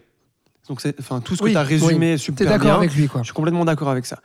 Euh, le problème, c'est que pour moi, on tombe dans euh, ce que pas mal de gens, enfin, j'appelle le Toledo nakashisme. tu vois Oh, C'est- belle expression, je vois mais tout à en fait, fait, ce que tu veux depuis qu'ils dire. sont là, eux, ils Oui. pourrissent le cinéma Bon, français. il faut La comédie contextualiser un peu. sociale. Ouais. Non, alors voilà, l'intouchable, euh, le sens Voilà, de la fête, comédie pour le coup, euh, mais oui. la série En thérapie. Enfin voilà, c'est-à-dire que ça va parler de trucs difficiles dans la vie Mais de manière feel good. de manière feel good. Ouais. Que en fait tout le monde au final est content. Que ah oui, j'ai parlé à un cambrioleur, ça va mieux. Mais non, la réalité, elle est pas comme ça. Ou elle est certes pas comme ça. Je demande pas à ce qui touche à la réalité parce que c'est un travail super difficile de faire ça dans un film de fiction. Mais qu'ils essayent. Là, ils essayent même pas. Non, mais c'est vrai que des l'évolution des, stéréotypes. relations entre les, les- les deux bords est très, très, très optimiste. Il y a Oui. juste du côté d'Adèle euh, que Oui, voilà, on ça. nuance Moi, je trouve un que chouïa le c'est truc. le mais- truc un peu le mieux ré- réussi. Euh, mais voilà, et ça m'a énervé. Surtout que j'avais vu des très bonnes notes avant. 4,2 sur 5 sur Letterboxd. Donc j'étais là, ok, Mhm. cool. Ouais, les critiques françaises sont qui- plutôt bonnes aussi. Ouais. Voilà. Et non, ça révèle de tout ce cinéma euh, sentimentaliste euh, euh, qui, qui fausse l'état du pays, en fait. Et ça m'agace. Vraiment, ça m'a agacé. Ok. Voilà. Donc n'allez pas voir ce, enfin n'allez pas voir ce film. Enfin voilà, plein de gens vont le voir parce que ben ça finit bien, en fait.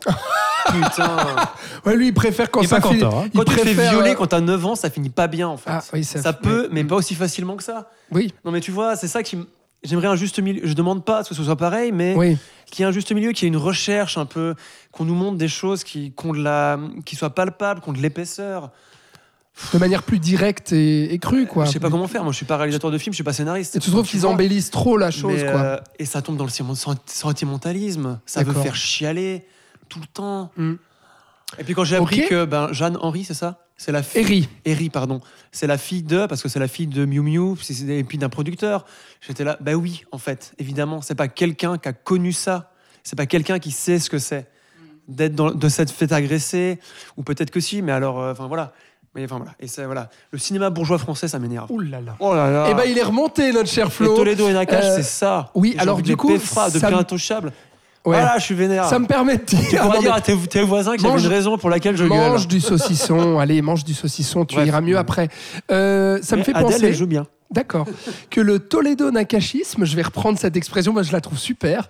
euh, c'est tellement ce que j'ai ressenti sur un autre film qui est sorti euh, récemment qui s'appelle Quand tu seras grand que nous avons vu mon cher Thibaut. Mais on a est- décidé de pas en parler. Oui, Pourquoi est-ce que en- t'en eh parles? ben, Parce Je l'ai que le Toledo. Nakashisme, ça m'a fait penser à ça. Pour moi, c'est le symptôme même de ce genre de film-là qui empile les clichés euh, pour nous parler. Bah voilà, on est dans un Tout le dans- monde s'entend parce dans que une maison le de monde- retraite Tout, et puis tout euh, le monde pense pareil dans ces Mhm. films. C'est ça qui est beau. Et puis ça le rend aussi feel good. C'est un bien que gros film de que merde. Thibaut et toi. Bref, j'arrête. Hein, c'est un On gros film de merde quand tu seras grand. Ah bah oui, bah c'est bien pour ça Voilà, qu'on n'a qu'on pas en choisi parle de- d'en pas. parler. Très bien. Bon, on va parler d'un meilleur film. Et alors ça, aux surprises, hein, mes amis, parce que Moi, je suis pas surpris. ah bah alors tu, alors tu vas commencer, mon cher Florian. Sur Donjons et Dragons, l'honneur des voleurs. C'est la quatrième adaptation de ce jeu de rôle à succès. Puis Puisque, ça revient de, de- de loin. Ouais, oui, parce qu'il y avait trois premiers films dans les années 2000 euh, qui n'ont pas vraiment laissé de traces et qui ont été des échecs à la fois critiques et commerciaux. Meilleure performance de Jeremy Irons quand même. Alors, la fameuse, voilà. Alors il je devait n'ai payer pas un vu, château qu'il avait acheté en Écosse. Donc, euh, mais je crois que je sais tout pourquoi je n'ai pas vu ces films. sur ce, sur ce film-là. Ah oui, d'accord. Euh, mais euh, toujours est-il qu'ils ont décidé de rebooter la franchise et de nous refaire un nouveau Donjons et Dragons, euh, donc euh, dans un blockbuster d'heroic fantasy écrit et réalisé par les Américains Jonathan Goldstein et John Francis Dale, qui étaient scénaristes des comédies Comment tuer son boss et réalisateurs du film Game Night notamment. Alors là, c'est assez Ça drôle. promettait rien à la base. hein. Non, ça pro- bah oui, c'est ce que je te dis. À la fois la bande-annonce, le marketing, l'affiche, enfin bref, il y avait marqué gros nanar sur la gueule du film. Et pourtant, parce que comme dans Les Gardiens de la Galaxie, mes amis, c'est assez drôle d'ailleurs de parler de ces deux films dans la même émission parce que c'est assez similaire. On a une bande de marginaux qui vont faire équipe et unir leurs pouvoirs. Alors ici, pour une mission, euh, délivrer la fille de notre héros, c'est euh, le barde incarné par Chris Pine, des mains du nouveau seigneur euh, traître euh, qui est qui s'appelle Forge et qui est incarné par euh, le génial Hugh Grant avec l'aide de la barbare Michelle Rodriguez, Ah, du sorcier Justice Smith et de la druidesse Sophia Lillis. Donc bref, toute une équipe, un blockbuster qui est spectaculaire et qui fait rire, comme quoi c'est pas si compliqué que ça de faire des bons blockbusters à Hollywood, mon cher Florian. J'allais commencer par ça. Comme quoi, c'est pas. Oui, d'où notre surprise. D'où notre surprise. Oui, euh, non, non, non. Alors, quand je disais que je savais que ça allait être bien, c'est faux. Euh, Évidemment. Mais Alors, pourquoi euh, c'est bien? Alors, c'est pas un chef-d'œuvre. Merci, ouais. Non, mais voilà. Enfin, parce que là, on va, là, on va dire Dieu Dieu bien, donc il faut rappeler. Mais euh, comme tu le dis, c'est drôle. Il y a de l'aventure. Les personnages sont construits un minimum, pas trop non plus, parce qu'il faut laisser la place aux scènes d'action, au suspense, etc. Euh, et il y a euh, il y a une vraie identité visuelle au film. Il faut savoir que Donjons et Dragons est un univers euh, donc de jeu de rôle physique, hein, donc euh, pas, en jeu vidéo. Euh, un, uni- un univers donc très ouvert, hein. bien avant tous les jeux vidéo euh, à monde ouvert, eux ils existaient déjà et on aurait pu croire, on aurait pu avoir peur que ah ils vont nous faire un truc avec des suites, avec des spin-offs parce que vu que tout est possible et non, en fait ce qui fait du bien aussi c'est que c'est un film qui se suffit à lui-même et qui se suffit bien à lui-même. Euh, c'est con, mais des fois on demande du. euh, je disais avant, moi, av- je disais avant avec Boys Afraid que le, que le classicisme narratif ça me faisait chier, mais là c'est pas le cas du coup, parce qu'on a tellement soupé de blockbusters, tellement pourris, que ça fait du bien d'avoir un retour en arrière vers une qualité simple et efficace. Euh, avec, on a l'impression que toute l'équipe en fait a eu, a eu du plaisir, Oui, les acteurs ont eu du plaisir, ça, Ça, se, ressent, ouais. Et donc, du coup, le specta- les spectateurs prennent du plaisir. Et donc, bah, pas grand chose à en dire, à part que c'est réussi, qu'on n'est pas obligé d'avoir d'être rôliste de Donjons et Dragons pour comprendre. Oh, Carrément. Moi, Mais- c'est pas mon cas, je Voilà. connais rien du Mais tout alors, et j'ai kiffé Ce qui est film. intéressant, c'est que moi, c'est mon cas. Et moi, les rêves, je les, je les ai vus, mais c'est pas parce que j'ai les rêves que j'ai plus apprécié le film que toi. Et, Et- ça ajoute un, un petit plaisir supplémentaire Et à la c'est même limite, pas des clins mais c'est d'œil. pas je- nécessaire. Ça, voilà. Et c'est pas des clins d'œil genre euh, où ils arrêtent vraiment la caméra, c'est vraiment sur des détails ou sur une fin de ré- réplique qui va pas gâcher toute la réplique, tu vois. Et euh, il y a mais- des e-bourses, ça c'est super. Moi, en tant que fan des e-bourses, je, me suis- mais- je me suis déjà fait tuer par un putain d'e-bourse. D'accord. J'étais content de voir qu'ils étaient sympas. Oui, qu'il y en oui. avait des sympas. Oui, Euh, mais violent quand même. hein, Oui, euh, ouais, bah voilà, oui, ah bah hein. les e-bourses, faut pas les faire chier. Voilà. Euh, Non, mais ce qu'il faut je- dire, je- Florian. je- je le sais. Ce qu'il faut dire, c'est que contrairement, si on compare justement avec les Gardiens de la Galaxie, que tu n'as pas vu, mais comparons à un, un Marvel lambda, Ouais, ouais. parce que tu sais exactement la grammaire d'un Marvel. Mhm. Ce qui marche ici, c'est quoi? C'est qu'on a des scènes d'action qui sont bien fichues Oui, déjà, on comprend ce qui sont passe. lisibles, Des qui effets sont spéciaux qui sont pas finis à la piste déjà. des effets spéciaux qui cartonnent, et puis de l'humour qui, fait mouche et qui est jamais n'est pas au détriment du drame, parce qu'il y en a. Et euh, non, vraiment, c'est un équilibre euh, qu'on pensait difficile à retrouver et que eux ont réussi à retrouver, mais eux euh, viennent d'un milieu aussi un peu geek et nerd. Ça Euh, se sent, hein. ils, ont compris le jeu, en fait. Et c'est con, si tu filais les trucs de Marvel à des gens qui ont compris l'univers de Marvel, ils feraient des bons films. Enfin, ou des meilleurs films, Ouais, sûrement. ouais, bien sûr. Voilà. Donc c'est vraiment un plaisir. il faut y aller, vraiment. Ouais. Voilà. Mais vra- vraiment, Thibaut. moi, je, suis- je suis d'accord. La, la- la grande qualité du film et ce qui est impressionnant, c'est effectivement ce, cet équilibre. C'est drôle quand ça doit l'être, c'est sérieux quand ça doit l'être. Moi, ça m'a ça m'a beaucoup rappelé, alors en, en moins brillant évidemment, mais le Mission Impossible 4 de Brad Bird. C'est-à-dire qu'il y a un sens du tempo comique et de la, de la cassure, euh, sans que ce soit jamais fait au détriment de l'intrigue, des personnages, de la narration. On se moque jamais de l'univers, euh, c'est jamais cynique. Le- L'humour est intégré vraiment à, à la diégèse. Quand il y a du drame, il y a du drame. voilà, exactement. Et quand il y a de l'humour, il y a de l'humour. Exactement, c'est ça. Et ça vient jamais désamorcer le drame. On laisse place à l'émotion quand il faut. Moi, je- un, un truc tout con, mais la scène où on découvre euh, parce que Michel Rodriguez. Ouais, je, je- Voilà. j'étais sûr que tu allais dire ne- ça. ne- on, ça on cartonne, apprend, cette on scène. apprend qu'elle a, qu'elle a un ex, euh, voilà, que ça s'est très mal passé, enfin que Qu'elle est c'est- encore amoureuse. mais qu'elle est encore amoureuse. Et elle va le rencontrer. On ne sait pas encore qui c'est cet ex. Et en fait, on découvre que c'est Bradley Cooper, mais lilliputien. Oui. Et donc voilà, la découverte, c'est tout con.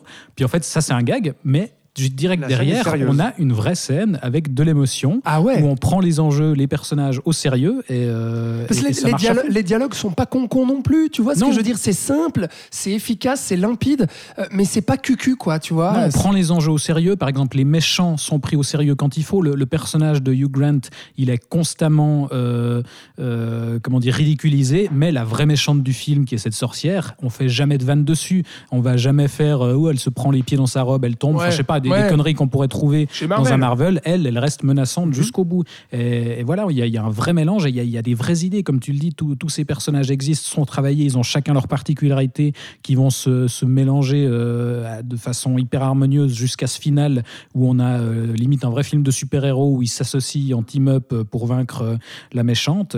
Et euh, on épouse vraiment les, les codes du, du film d'Heroic Fantasy où on a une vraie quête, une vraie aventure. Et, et puis euh, voilà, en mélangeant tout ça avec d'autres choses, il y, a, il y a un passage où on est limite dans le film de braquage avec euh, cette, euh, cette scène de la diligence qui est, qui est Oui, géniale. Il y a, ouais, il y a tellement ludique avec ce idées, c'est passage temps- ludique. C'est Ouais, vraiment le mot, ouais, c'est ludique. quoi. Bah, moi, je pense à, à- Non, mais il y a plein de scènes, moi, qui me viennent en tête. Mais je veux dire, rien que le plan séquence avec euh, cette druidesse qui se transforme en rat, puis ensuite en, en chouette, puis ensuite en biche, Pour échapper aux soldats. Alors pour que- échapper aux soldats. Et en fait, le- c'est un plan séquence qui est génial, quoi. Mais alors que le plan séquence digital, c'est quand même devenu, Oui. euh, depuis c'est un Marvel, peu la norme. ouais. un- une espèce de norme, un- une espèce de facilité pour faire genre. Mais vous voyez, on sait faire de la mise en scène en vrai. Sauf que souvent, ça tombe à, à plat parce qu'il n'y a pas vraiment de de- d'enjeu, alors que là, il y en a vraiment. Bah, c'est bien pensé. surtout qu'on découvre tous ces pouvoirs, parce que quand, tu peux te transformer comme ça, qui est un pouvoir vachement bien, Ah oui. euh, tu peux faire ça, en fait. Et moi, je voulais, rebond... enfin, je voulais aussi parler de ça, c'est qu'en tant que rôliste, euh, parce que souvent, bah, dans tout ce que les fans attendent, il y a toujours de la déception. Et moi, j'ai vraiment eu l'impression que tout ce côté bracassé et tout, c'est ce que tu as en fait quand tu joues vraiment. Et ce côté de euh, chaque joueur construit son personnage, son passé, etc., ça se retrouve dans le film aussi. Tout ce qu'on est en train de dire, tout ce que vous êtes en train de dire, c'est comme si je jouais une partie de Donge, en fait, au cinéma. Et ça, c'est très agréable. Enfin, tu vois, c'est... J'ai l'impression qu'ils ont réussi à contenter tout le monde, Ouais. un peu. Mais effectivement, en termes d'adaptation, il y a des super idées. Et alors, euh, et- moi, j'ai jamais joué au vrai Donjons et Dragons. J'avais joué gamin à la version jeu de plateau euh, pour, pour les débiles. Donc euh, voilà, j'étais quand même familier de l'univers. Mais justement, par exemple, je trouve que toute la scène à la fin dans l'arène, c'est vraiment brillant la façon Ouais, dont, ils, super. dont ils adaptent justement le principe de Donjons et Dragons, le jeu, l'univers, etc., les codes. Et ça devrait être un modèle en termes de, de transposition d'un d'un médium à un autre. Quoi. Et puis le clin d'œil, bah, bien entendu, euh, Heroic Fantasy, donc on peut pas passer à côté du Seigneur des Anneaux, mais cette scène où on se croirait dans la Moria avec cet énorme dragon obèse qui, sort. Mais là, rien que cette idée, parce que tu te dis, mais ils font un gag avec ça, c'est-à-dire que le, le dragon qui sort de sa taverne, bah, il est obèse, vraiment. Et en même temps, En ils même font temps, le gag. pas qu'un gag. Mais après, c'est Ouais. spectaculaire Parce que c'est derrière. quand même un dragon, Parce qu'il y a quand même une menace derrière, et il faut quand même sortir de la, caverne. Et ouais. Hyper bien fichu. Et puis, euh, la, la scène la plus drôle, c'est celle du cimetière où euh, Chris Ah bah Pine oui. va réveiller les morts. Génial. Et puis qu'il y a un certain, comment dire, un code à respecter où il faut leur poser trois questions. Et puis au bout de trois questions, les, les cadavres se, enfin, meurent à nouveau. Ouais, quoi. Ça aussi, en termes On réveille les morts de, et de on les comique, c'est c'est Ah, parfait. Hyper drôle, quoi. Et puis même le final qui est, qui est, voilà, qui est spectaculaire. Euh, euh, voilà. Il y a tout qui est bon. Il y a tout qui est bon, sauf euh, les recettes du film, Mais malheureusement. qu'ils amis. veulent, Oui. les gens Non, mais on fait que de plébisciter des films qui ne marchent pas. Dans le saloon, je, je sais pas, je crois qu'on n'est pas. Alors, le budget, c'est un budget de blockbuster actuel, c'est-à-dire qu'on est quand même sur un gros budget à 150 millions de patates. Euh, hors marketing, donc euh, il faut prendre en compte que le film en plus a été énormément marketé euh, parce qu'il ne pouvait pas compter en fait simplement sur le, bouche à oreille ou quoi. Il y avait une telle réputation de merde de adapter un jeu, réadapter Donjons et Dragons, que du coup ils ont dû mettre le paquet pour essayer de vendre le, le truc. Pour qu'on se dise pas, oulala, attention nanar, comme Ouais, et puis d'autant qu'il n'y a pas de, malheureusement de vrai casting porteur. Chris Pine, ça Oui. n'a jamais été une vraie tête d'affiche qui attire spécialement les gens. c'est Mi- ça. Michel Rodriguez, hors Fast and Furious, je suis pas sûr non plus. euh, Voilà. Bah, en tant que second couteau, peut-être, effectivement, mais euh, voilà, c'est pas suffisant. Alors là, donc du coup, on imagine qu'au total, ça a dû coûter 200 millions, quelque chose comme ça. Bah, c'est ce qu'il a rapporté à peu près jusqu'à présent, sachant qu'il est sorti quand même à la fin du mois de mars, euh, tout début avril aux États-Unis, et puis euh, mi-avril chez nous.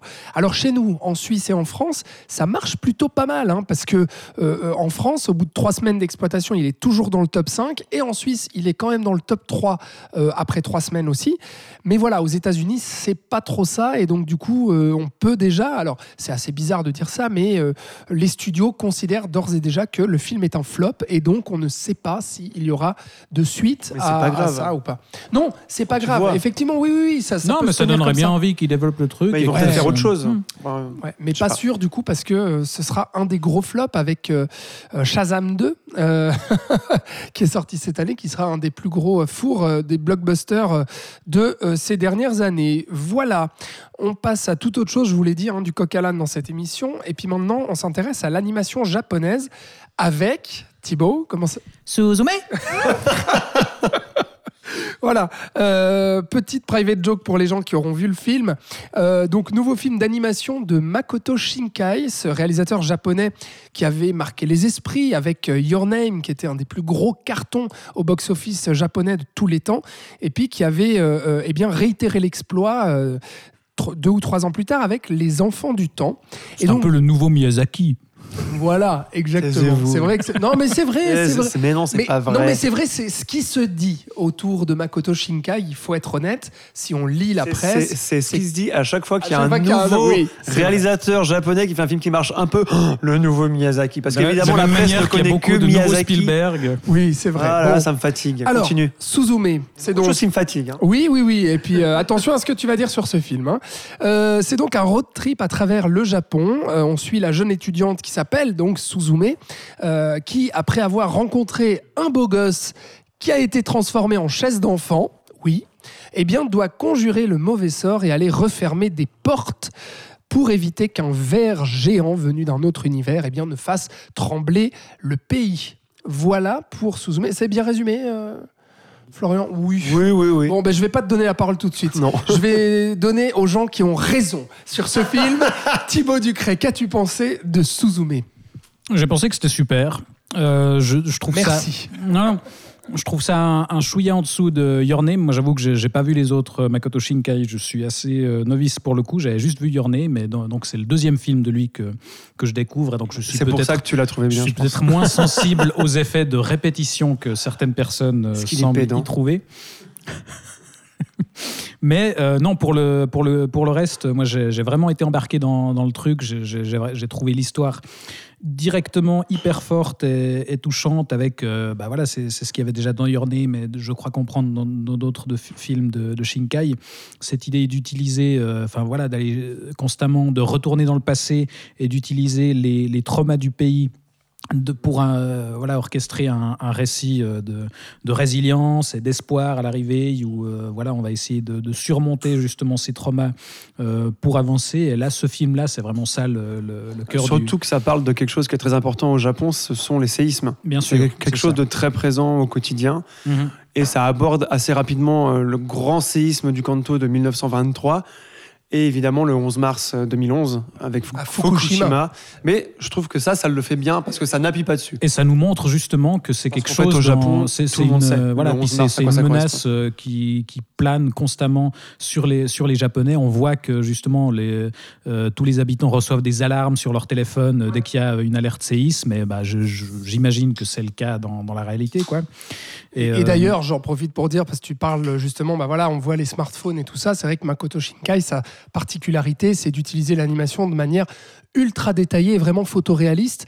Et euh, vraiment, on se croirait vraiment dans le Japon et À dans, part tous le les ciel. hein. dans tous les détails. le ciel, oui. c'est le ciel Makoto Shinkai. hein. Ouais, J'ai jamais ouais. vu un ciel pareil. C'est-à-dire un ciel un peu, euh, comment dire, lumière Violacé, rasante, comme tout ça, ça, violacé. ouais. Non, mais Ouais, effectivement, il a une façon de travailler les, les- les textures des bâtiments, etc. Puis même, les, Oui. ce que je trouve impressionnant, c'est les, les reflets, enfin, les, les effets de lumière, Ouais, c'est euh, magnifique. de, de flair ou comme ça. Et on sur- avait vu alors, caméra, on avait vu les villes, euh, notamment dans les Enfants du Temps aussi. Il y avait vraiment euh, une, une peinture de Tokyo, euh, mais ultra détaillée et foisonnante. Et puis là, c'est vraiment la campagne parce que on traverse le Japon et je trouve qu'il y a ce folklore là aussi qui est très présent et puis euh, qui, est hyper bien rendu. Enfin, il y, a, des détails hallucinants. Moi, je trouve que le film est d'une beauté visuelle déjà euh, euh, dinguissime. Mais je te laisse continuer, pardon.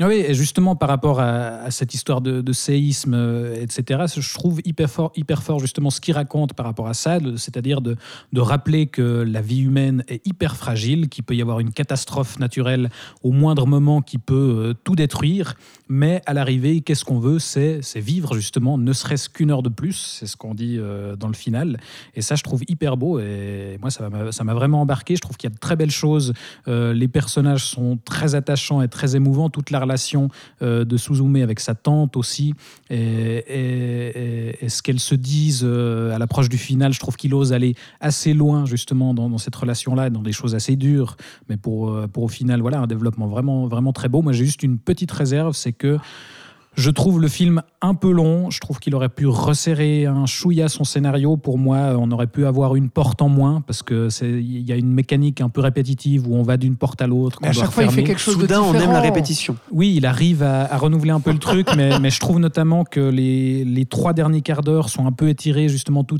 tout cet aspect road trip en Ah, voiture où on va vers Moi, la dernière étape. préférée du film. Bah, pour moi, elle s'étire un peu trop et au bout d'un moment, j'avais envie qu'il avance un peu plus rapidement. Mais voilà, c'est une fait- petite réserve qui En fait, je crois que c'est une partie qui est peut-être mal placée dans le film. Peut-être. Ah ouais. parce non. Non, mais tu vois, il commence sur un rythme quand même, la première heure où Mais oui, où oui, t'es oui. très oui, rapide. Ah ouais, il- ça, ça s'enchaîne tu puis tout de suite, en d'un fait, les coup, personnages ça, sont- ça retombe un peu. Et moi, j'adore cette, petite pause comme ça où d'un coup, on va s'intéresser aux personnages pour justement nous mener Enfin. progressivement vers, euh, vers justement le, le dénouement final qui va toucher. Enfin, moi qui m'a touché en plein cœur et qui est justement autre chose que ce qu'il a fait sur Your Name et sur Les Enfants du Temps parce que on retrouve certes les thématiques qu'il habite, euh, donc c'est-à-dire que Makoto Shinkai, c'est à chaque fois des êtres séparés, séparés pour différentes raisons, que ce soit par des univers euh, opposés, euh, par des, des castes sociales différentes, par le temps. par le temps, Et par la météo ou ou le ici, temps. par le fait que eh bien, le- ce personnage soit réincarné en chaise. Mais ça, c'est une idée qui est brillante. réincarné, c'est un sort oui, qu'on lui est- lance. pardon, ah, excuse-moi, c'est vrai, pardon. pardon. Et il lui, manque, il, lui, il lui manque un pied de chaise. Il lui aussi. manque un pied de très chaise. drôle ça. Et il en fait, je trouve, à la fois un ressort comique qui est juste génialement exploité, et en Parce même voit temps, cette chaise qui se balade et les passants oui. qui regardent ça. euh, et en même temps, il arrive à créer une relation entre cette chaise et, ce- et cette fille. Je veux dire, le moment où, tu sais, où, où elle s'assoit sur la chaise ou bien où, où elle grimpe sur la chaise pour attraper une boîte de conserve ou quelque chose, et il arrive à nous créer un, un désir, quelque chose, une relation entre cette fille et cette chaise. Je me suis dit, mais c'est pas possible d'arriver à faire ça. C'est incroyable. Euh, et euh, je, je vais te laisser la parole, Florian, parce que je Parce pense que grommelle depuis je tout vais, à ouais, que je vais rebondir à pas mal de choses que tu as dites, mais euh, ce que je voulais dire, pardon, sur le, le dénouement final, c'est que on croit qu'il va nous répéter encore justement euh, le, euh, cette romance contrariée et que c'est ça qu'il veut nous dire et que c'est là où le final va exploser. Et en fait, pas du tout. On est sur une quête intérieure. Euh, qui est absolument magique. Et puis il y, a- justement ce dénouement autour de cette chaise euh, bah, qui je trouve est absolument somptueux dans, ce que veut raconter le film où il nous il arrive à nous détourner pas totalement mais parce qu'il nous place quand même justement les éléments euh, de ce dénouement bien avant, mais on croit qu'il va aller quelque part et en fait il va juste à côté. Et bam, moi ça m'a explosé quoi, vraiment. Et j'ai tenu tout le film, mais c'est pas le cas de toi mon cher Alors, Florian, vu moi, que tu grommelles. Je, je rebondis juste sur la romance. Moi, je trouve que depuis Your Name, il a laissé un peu de côté la, ro- la romance. Enfin, en tout cas, il s'y attarde moins dans Les Enfants du Temps et dans celui-ci. Pour moi, ça n'a pas été si étonnant. Mais bref, je voulais juste rebondir sur ce que disait. Moi, alors j'entends tout ce que vous dites et je suis d'accord avec ce que vous dites. Le problème, c'est que moi, ça fait. Ça fait combien de temps qu'il fait des films Shinkai Ça fait 20 ans que je vois Les ça chez 2000, lui. ouais. Voilà. Ça fait 20 ans que je vois ça chez, chez lui. Du coup, moi, c'est plus de l'ordre de la déception. Pourquoi j'ai pas Parce que j'ai revu ce que j'ai déjà vu des tonnes de fois. Ah, Et- non. En mieux, surtout. Euh, Shinkai, il faut savoir que tu parlais de Your Your Name avant, ça a été une, une pierre angulaire dans sa filmographie parce que le succès a été tellement phénoménal que il, s'en est parmi en fait. Il s'en est parmi et il, reste- essaye de faire Your, Name à chaque nouveau film. Il essaye de retrouver l'équilibre entre drame et humour euh, et ce qui est touchant sans, être trop kitsch. Ce qu'il avait réussi avec Your, Your Name, je trouve. Moi, je trouve que c'est pas son meilleur film, mais je trouve qu'il atteint un équilibre assez fou euh, dans ce film, d'où le succès qu'il a eu. Et moi, je sens que dans Les Enfants du Temps, et encore plus dans celui-là, il veut refaire la même chose, mais il n'y arrive pas. Et moi, c'est ce que je vois. Et ce qui, m'énerve d'autant plus, c'est euh, pourquoi il va pas ailleurs Tu vois, ça j'ai l'impression qu'il stagne en fait. Ah, mais je Dans suis le- pas dans les-. Mais je sais que t'es pas d'accord, puisque tu l'as dit avant. Voilà. Et pour moi, ce qui me gave aussi, c'est les références à Miyazaki. Je n'en peux plus des références à Miyazaki. Il a fait un film qui s'appelle Agartha, qui est un copier-coller en, en puissance moins 5000 de n'importe quel Miyazaki que tu prends. Donc moi, j'ai j'ai été là, bon, il est obsédé par Mi- Miyazaki, c'est un des plus grands réalisateurs c'est vrai qu'il y a de tous quelques les clins temps. d'œil un peu lourdeaux. La, la ville s'appelle Oui, Miyazaki. la je ville s'appelle Miyazaki. Non, non, non, mais la Puis il y a ville, je sais plus il y a quoi une vraie ville au mais Japon ouais. qui s'appelle Oui. Miyazaki. Oui, mais- mais Miyazaki il l'a choisi pas par hasard, Miyazaki. j'imagine. Voilà, oui. Mais encore, tu peux dire, il l'a pas inventé. Le verre, Halo, la fin de Princesse Mononoke. Mais bien sûr. Mais il y a plein Ah de oui. trucs comme ça tout le temps. Et j'étais là, mais mon gars, ça fait 20 ans que tu fais des films, t'as fait, t'as battu au box-office Miyazaki avec le voyage de Shi- enfin avec Your et tout. Qu'est-ce que t'as encore à, voilà.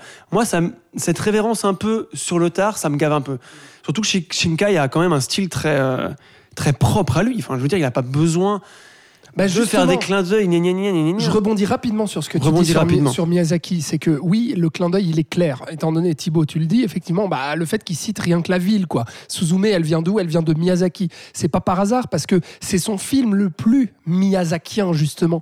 Pourquoi? Parce que euh, le- le- les, les- tout l'univers fantastique Parce que l'écologie, la nature. alors ça oui. c'est clair à fond. Et puis même les créatures, effectivement, on dirait qu'elles sont tout droit sorties, comme tu l'as très bien cité, euh, d'un Miyazaki.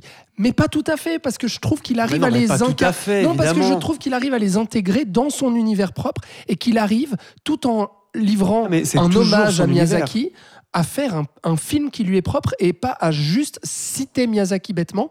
Et je trouve qu'il arrive à, à s'imprégner un peu de l'univers de Miyazaki pour transformer l'essai dans son film. quoi. Donc moi, je le vois pas du tout comme un reproche, euh, comme toi, tu peux le voir. Ben voilà, chacun ça. Par contre, les goûts, les couleurs. oui, mais ce que tu dis sur la répétition, moi, je suis pas d'accord. Parce que je Moi, en sais fait, que tu aimes beaucoup les enfants du temps. Oui. Tu, tu en avais parlé dans le saloon.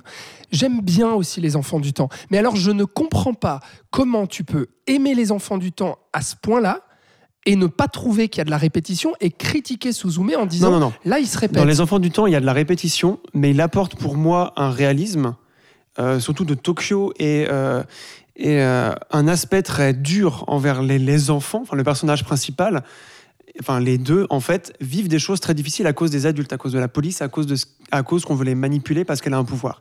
Ça, je trouvais que c'était quelque chose de très intéressant qu'il n'avait jamais fait avant. Donc pour moi, il y a, encore une fois, comme avec Boys of Fred, il y a de la nouveauté, ça m'interpelle, et donc j'apprécie le film, même si je vois qu'à côté, il veut essayer de refaire Your Name. Et pour moi, dans celui-ci, il y a rien de nouveau, en fait. Il y a rien, il n'y a pas de prise de risque.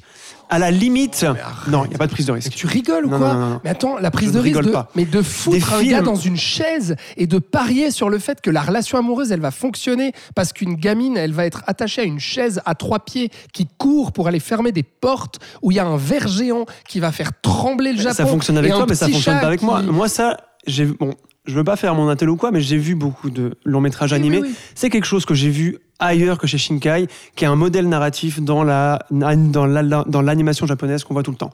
Shinkai n'a rien inventé au début. hein. C'est de la manière dont il racontait. euh, qui était nouveau en fait et dans sa et, et dans son style graphique aussi enfin comme tu l'as dit au tout début c'est vrai que bah, c'est beau à voir c'est vraiment beau à voir non non c'est magnifique Euh, mais enfin c'est pour moi c'est de la répétition encore une fois comme Agartha, je reparle de Agartha, ne le voyez pas, pour moi je trouve que c'est son pire film, parce que c'est un copier-coller de Mi- J'ai pas Miyaz- vu, ouais. Miyazaki. Et pour moi, la seule prise de risque qu'il prend dans ce film, en tout cas la seule innovation vis-à-vis de son style, en tout cas, c'est ce fameux passage dont tu parlais avant, où le vrai road trip, c'est-à-dire qu'ils sont sur la route, en voiture, et qu'ils écoutent de la musique, et que tout à coup, le rythme du film fouf, ralentit. Donc t'es un peu là. euh, passe dialogue et puis. Voilà, là il se passe quelque évolue. chose. Parce que pendant la première heure, on court après les portes. C'est du Donc, spectacle. très bien. ouais. S'il y a du spectacle, mais disons qu'au bout de la première porte, on a compris. Il nous en resserre deux après. Ok, voilà. Pff, Voilà. Au moins, il y a ça qui sauve le tout. Enfin, voilà, moi, je, voilà. Mais c'est peut-être parce que j'ai tout vu aussi, tu vois. Oui, je pense oui, que oui, si quelqu'un que t'as le premier Shinkai qu'il Ouais, voit, ouais. c'est celui-là. Ouais, voilà. Peut-être qu'il Ouais. va beaucoup aimer, je sais pas. Mais... Ouais, enfin, Voilà. non, mais par contre, c'est vrai que. Et puis la fin avec Radwims, le- ce même groupe japonais depuis Your Name, j'en peux plus. Ils font la même chanson dans tous leurs putains d'albums, j'ai envie de les frapper. mais Et arrête avec ce générique, ah, Bon, c'est chou. Bon, Ah, c'est- que le générique, ça va. Non mais par Ouais, contre, non, mais par contre c'est vrai, ce qu'il faut préciser, c'est que toi, t'es quand même un, un- t'es quand même un, un fan Un et, connoisseur. et un Un connaisseur de, connaisseur.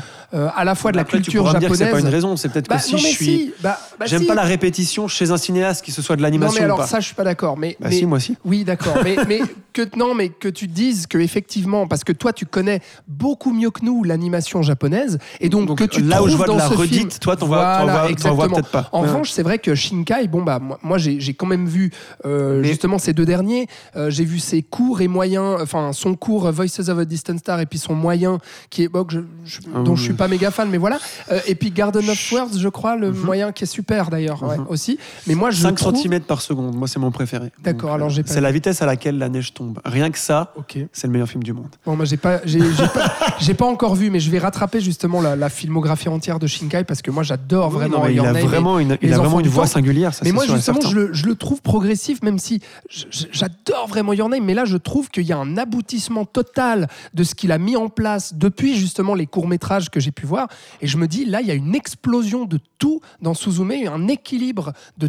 De, de, de tous les tons, de, de tout ce qu'il tente et, et de tout ce qu'il a déjà fait, que moi je trouve que c'est vraiment son, un peu comme un best-of, quoi. oui, mais oui, mais un best-of où il va encore plus loin et où il va amener encore d'autres choses. Enfin bref, voilà. Donc moi, je, c'est, c'est vraiment un très gros coup de cœur de Mais à cette part année. ça, euh, pour moi. c'est- c'est toujours aussi intéressant de dire qu'un animé sort en salle aussi. Parce que c'est Oui. quelque chose d'assez rare et qu'il marche. et qui fonctionne. Oui, j'ai vu qu'il marchait du feu de Dieu en France. hein. parce que- 400 000 entrées en France Oui. Un truc comme ça Et puis chez nous en Suisse, il est dans le top 10. hein. Donc, euh, et voilà, donc ça, je vais pas De- cracher dessus. de Et je sais que je fais mon pinailleur de, de oui, mais Ghost in the Shell, c'est mieux. Oui, de connaisseurs de, de Moi, je connaissais japonaise. avant que ce soit Hein, cool. C'est ça, Euh, exactement. de petits Maintenant que tout le monde aime, c'est bien nul. faire. Bah oui, ça c'est ça c'est toi, Florian. Moi, j'aimerais bien que Thibaut nous refasse le titre.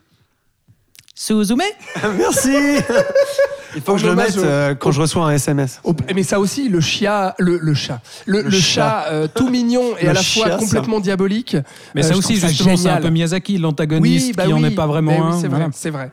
Euh, donc énorme carton au Japon.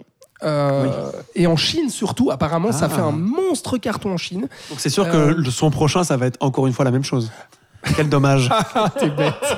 Euh, carton presque similaire à Your Name quand même. Il faut dire, ça fait de meilleurs scores que les enfants du temps. Ça aussi, il faut le préciser. Euh, on est à 300 millions de recettes de dollars américains, hein, équivalent américain dans, le monde. Tu l'as dit, 400 000 entrées en France. Euh, ce qui est intéressant à noter quand même, c'est que que ce soit euh, alors en Suisse pour chez nous, c'est c'est que Your Name n'était pas sorti en salle, que après Your Name ils ont quand même décidé de sortir les Enfants du Temps, mais c'était un tout petit Et dans des petites salles. hein. dans des petites salles à réessai Mhm. et que maintenant Suzume est distribué Dans les euh, multiplex. dans les quoi. multiplex Mhm. et, ça marche et ça temps, ça hein. fait plaisir quoi Ouais. voilà je pense que c'est lié aussi à, à- à Au tout- boom manga de Exact. la pandémie. oui. bah, au boom énorme de la culture japonaise euh, Mhm. chez nous en fait en. Occident depuis, Parce qu'il y a même des, années il y a même d'autres animés qui sortent. Hein. Demon Slayer, Ju- Ju- Ju- Ju- Ju- Jujutsu Kaisen. mais qui marchent pas autant Non. Ouais. mais je pense que c'est la réputation de Your Name qui fait que tu vois puis le film clair. est vendu là-dessus et Mhm. puis euh, Le nouveau Miyazaki. Voilà, donc euh, Your Name est encore en. Euh, Your Name. Suzume est encore en salle. Euh, Allez-y, voilà. Allez-y. Euh, on passe à. Fermez bien la porte après être entré dans la salle, on sait jamais. Oui, on sait jamais, un verre pourrait s'en échapper.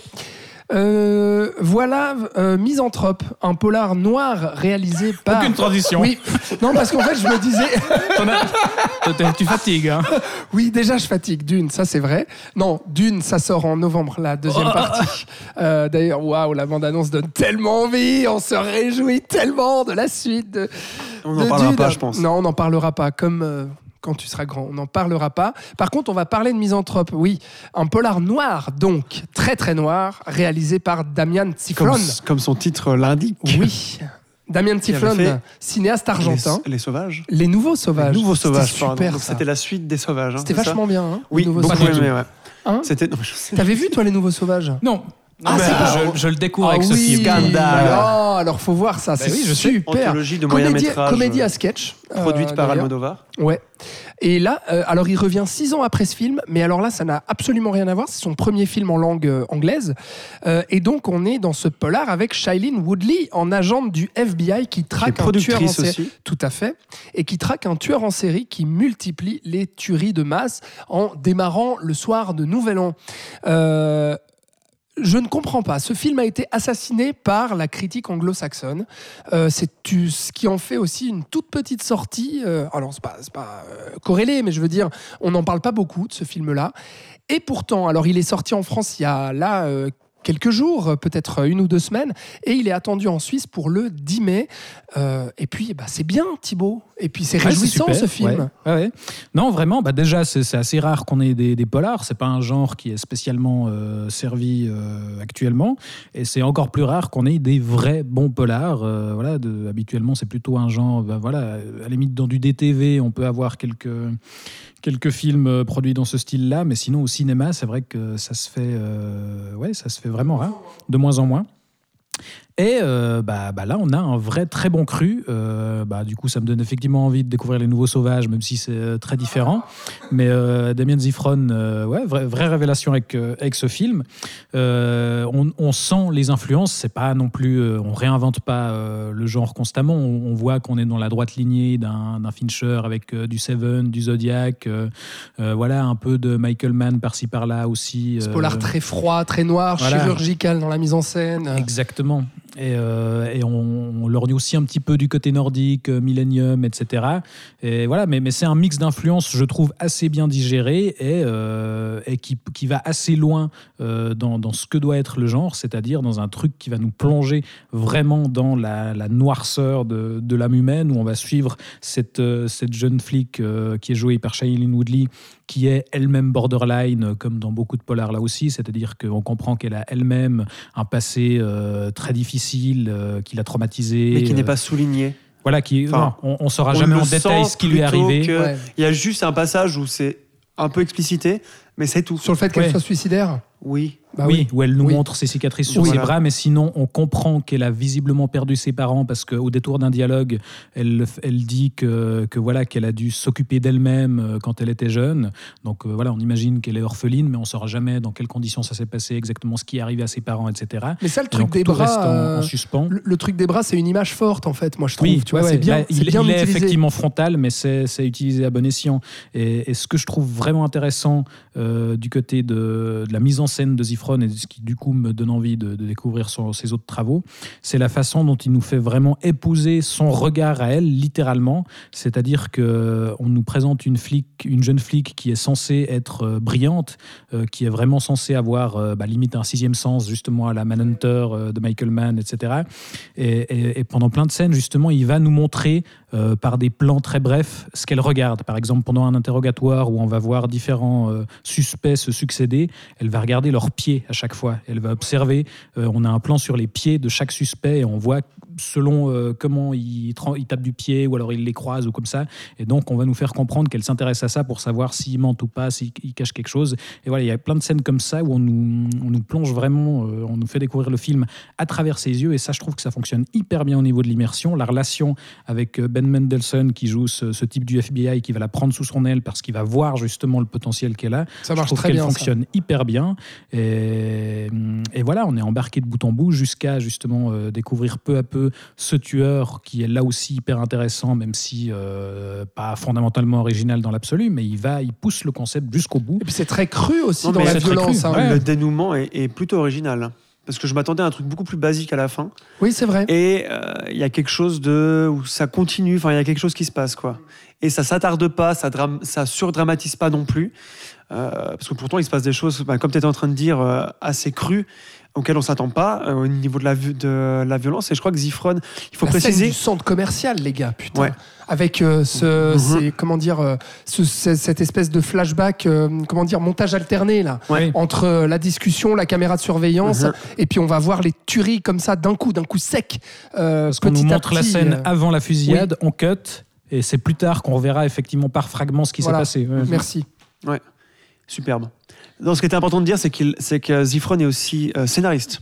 Oui, oui, oui. scénariste principal sur ce film. Et euh, euh, quand tu parlais de sa mise en scène, je trouve que ça se sent aussi dans l'écriture, où en fait, autant toute l'enquête passe par la mise en scène, autant la relation entre les deux, il y a des scènes dialoguées, mais vraiment superbes, Ben, notamment celle dont on parlait, où on apprend qu'elle est suicidaire, je- parce que Ouais, c'est quelque bien, chose de ouais. très, de très délicat, où il faut, faut jouer l'équilibriste, hein, pour pas tomber dans le « ah, la pauvre fille », tu vois et il évite ça.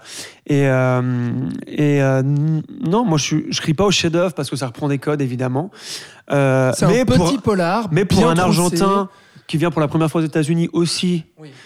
Tu sens qu'il a vu, qu'il a vu, enfin qu'il a un héritage de cinéma amé- américain qui est bien digéré et que qu'il arrive à en faire quelque chose. Et euh, non, la mise en scène est vraiment bien. Moi, j'adore le début, la scène la d'appartement. première scène, elle est, elle est, euh, elle est avec parfaite. les feux d'artifice de Nouvel An Mhm. qui font peur à Ouais, tout ouais. le FBI Ouais, parce qu'il vient d'y avoir une explosion dans un appartement. Il monte dans cet appartement pour vérifier euh, bah, les bouts de chair qui restent collés euh, aux fenêtres, euh, enfin au, au bout de verre, quoi. Et puis d'un coup, euh, il y, y a ces feux d'artifice et puis ils ont l'impression qu'il y a une deuxième explosion quelque part et ils sont terrorisés. Je trouve que ça cartonne. Enfin, tout le monde sursaute et après Oui. tout le monde se marre parce que Oui. ah ouais c'est Oui. juste ça Oui. c'est des petits trucs comme ça mais qui participent à À crédibiliser l'immersion. vraiment le truc ouais. Complètement. Et ouais. la crédibilité. Ouais, moi je, je- je regrette juste voilà ce, ce manque d'originalité, de singularité. C'est bien fait, c'est bien troussé, c'est très soigné, c'est assez efficace, euh, les acteurs sont bons, etc. Euh, je regrette juste ça et puis peut-être euh, un côté un peu décrescendo, je trouve, dans euh, le suspense, la tension. Euh, même si j'apprécie comme toi, Florian, le développement des personnages avec ces dialogues qui, je trouve, sont bien écrits, euh, sont, sont bien tendus aussi. Mais voilà, le- la scène finale, je trouve qu'il y a un peu un soufflet qui retombe un peu, pour moi en tout cas, euh, avant justement d'avoir ce dénouement véritable. Je trouve qu'il y a un moment donné où il y a un ventre mou, vraiment.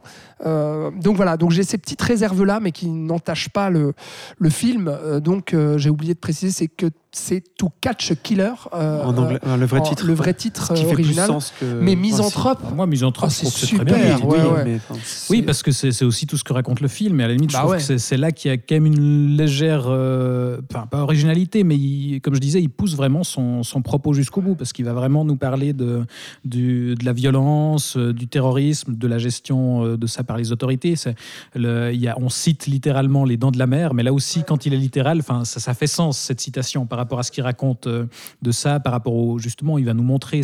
Là aussi, je Il me gérer semble que cet aspect-là, ça ça n'a pas, ça a pas été euh, exploité tant que ça dans le polar, ou en tout cas pas à cette échelle-là. Euh, nous montrer un peu la, la guerre entre les, enfin les conflits entre les différents Ouais, services de police et tous les enjeux politiques qu'il y a derrière euh, sur, par rapport à la puis- gestion. Et puis de montrer de cette menace-là. comment, ça, comment ça met des bâtons dans les roues à l'enquête, C'est ça. surtout. Ouais. Donc ça, c'est vrai que c'était un côté très très passionnant et assez inédit. euh. Et toute la gestion de la communication, j'ai trouvé ça très intéressant. Quand est-ce qu'on dit qu'on recherche quelqu'un ou qu'on fait des appels à témoins et quel, quel genre d'appel est-ce qu'on reçoit? Parce qu'ils reçoivent toujours des appels qui veulent rien dire, etc. Puis elle est bien, je trouve, Shailene Woodley aussi. Très bien, ouais. Ouais, ouais, Elle, non, est, très elle bien. est- elle est très bien castée et puis euh, Bah, je vu que c'est elle qui produit, je pense que c'est... euh, Ben Mendelsohn. Mendelsohn. Ben Mendelsohn. Mendelsohn. Il est super aussi quoi. Donc voilà, donc Misanthrope, c'est un conseil euh, bah, de, de nous trois, voilà, Oui. Euh, tendrement. C'est la première fois depuis le début euh, qu'on est d'accord Euh, non, euh, En Donjons et. Dragons, on était d'accord. On Ah, était d'accord sur Donjons et Dragons qu'on a conseillé aussi. Et on était d'accord sur les Gardiens de la Galaxie qu'on a déconseillé aussi. Euh, donc Misanthrope, c'est en salle en France. Donc euh, allez-y si c'est pas déjà fait. Et en Suisse, ça débarque donc le 10 mai. Euh, on va vous parler de toute Le la... 10 mai la vache.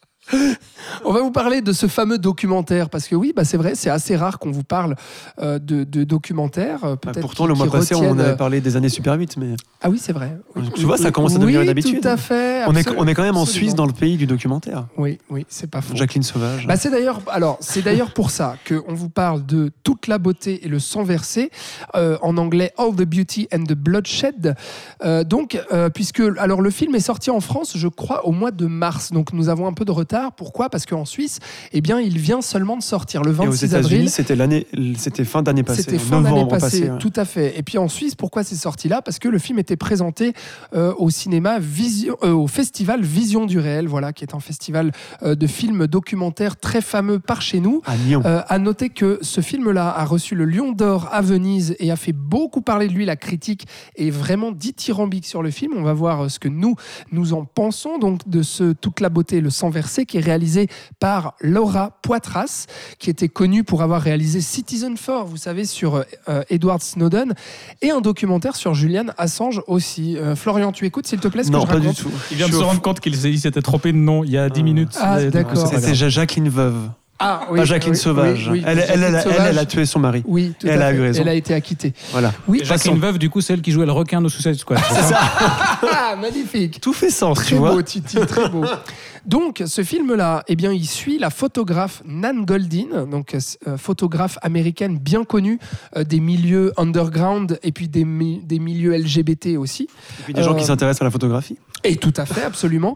Euh, mais là, on s'intéresse alors à son œuvre, certes, à sa carrière, à son enfance, mais aussi et surtout à son engagement euh, contre la famille Sackler, responsable de la crise des opioïdes aux États-Unis, euh, médicaments qui ont créé une forte dépendance et surtout d'énormes effets euh, secondaires qui ont des entraîné overdoses. euh, la- des Enfin, voilà. overdoses et la mort de euh, milliers de personnes aux États-Unis. Centaines de milliers? Je sais plus. Ou, Mais en tout cas, euh, c'est. ouais. beaucoup. Be- be- Euh, beaucoup. Et- et- et beaucoup. On a les chiffres et c'est beaucoup. Et donc, moi, ce que je trouve intéressant dans ce documentaire, et Florian, tu vas nous en parler en premier, euh, c'est que elle arrive, alors que, bon, Laura Poitras, bien sûr, documentariste Oscarisé. engagée, oui, oscarisée, Citizen Four, tout ça, j'ai cité avant. Excuse-moi, je t'écoutais pas. Bah oui, tu m'écoutais pas.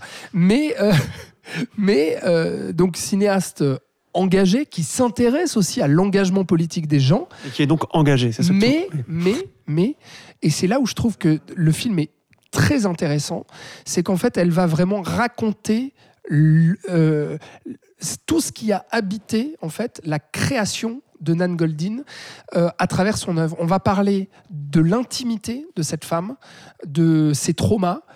On va parler de sa manière de faire de la photographie, de concevoir l'art, de toute la manière dont sa carrière s'est montée aussi, bah, comme j'ai dit dans les milieux underground LGBT. Euh, et puis, de comment tout ça a fait que elle s'est retrouvée dans cet engagement politique qu'elle a pris à bras le corps. Et je trouve que tout ça fait vraiment corps et fait vraiment sens et se marie à merveille et euh, c'est un portrait euh, d'artiste que je trouve vraiment très intéressant parce que ça aurait pu être si tu veux euh, un peu oh bah regardez l'engagement politique c'est super etc elle défend tout ça machin et en fait c'est plus on détourne ça pour expliquer pourquoi est-ce qu'elle s'engage de cette manière-là et de manière aussi virulente. Qu'est-ce qui fait que, en remontant dans l'enfance et dans les traumas de cette dame, on va arriver euh, à ses 60 ans à cette prise de position politique radicale.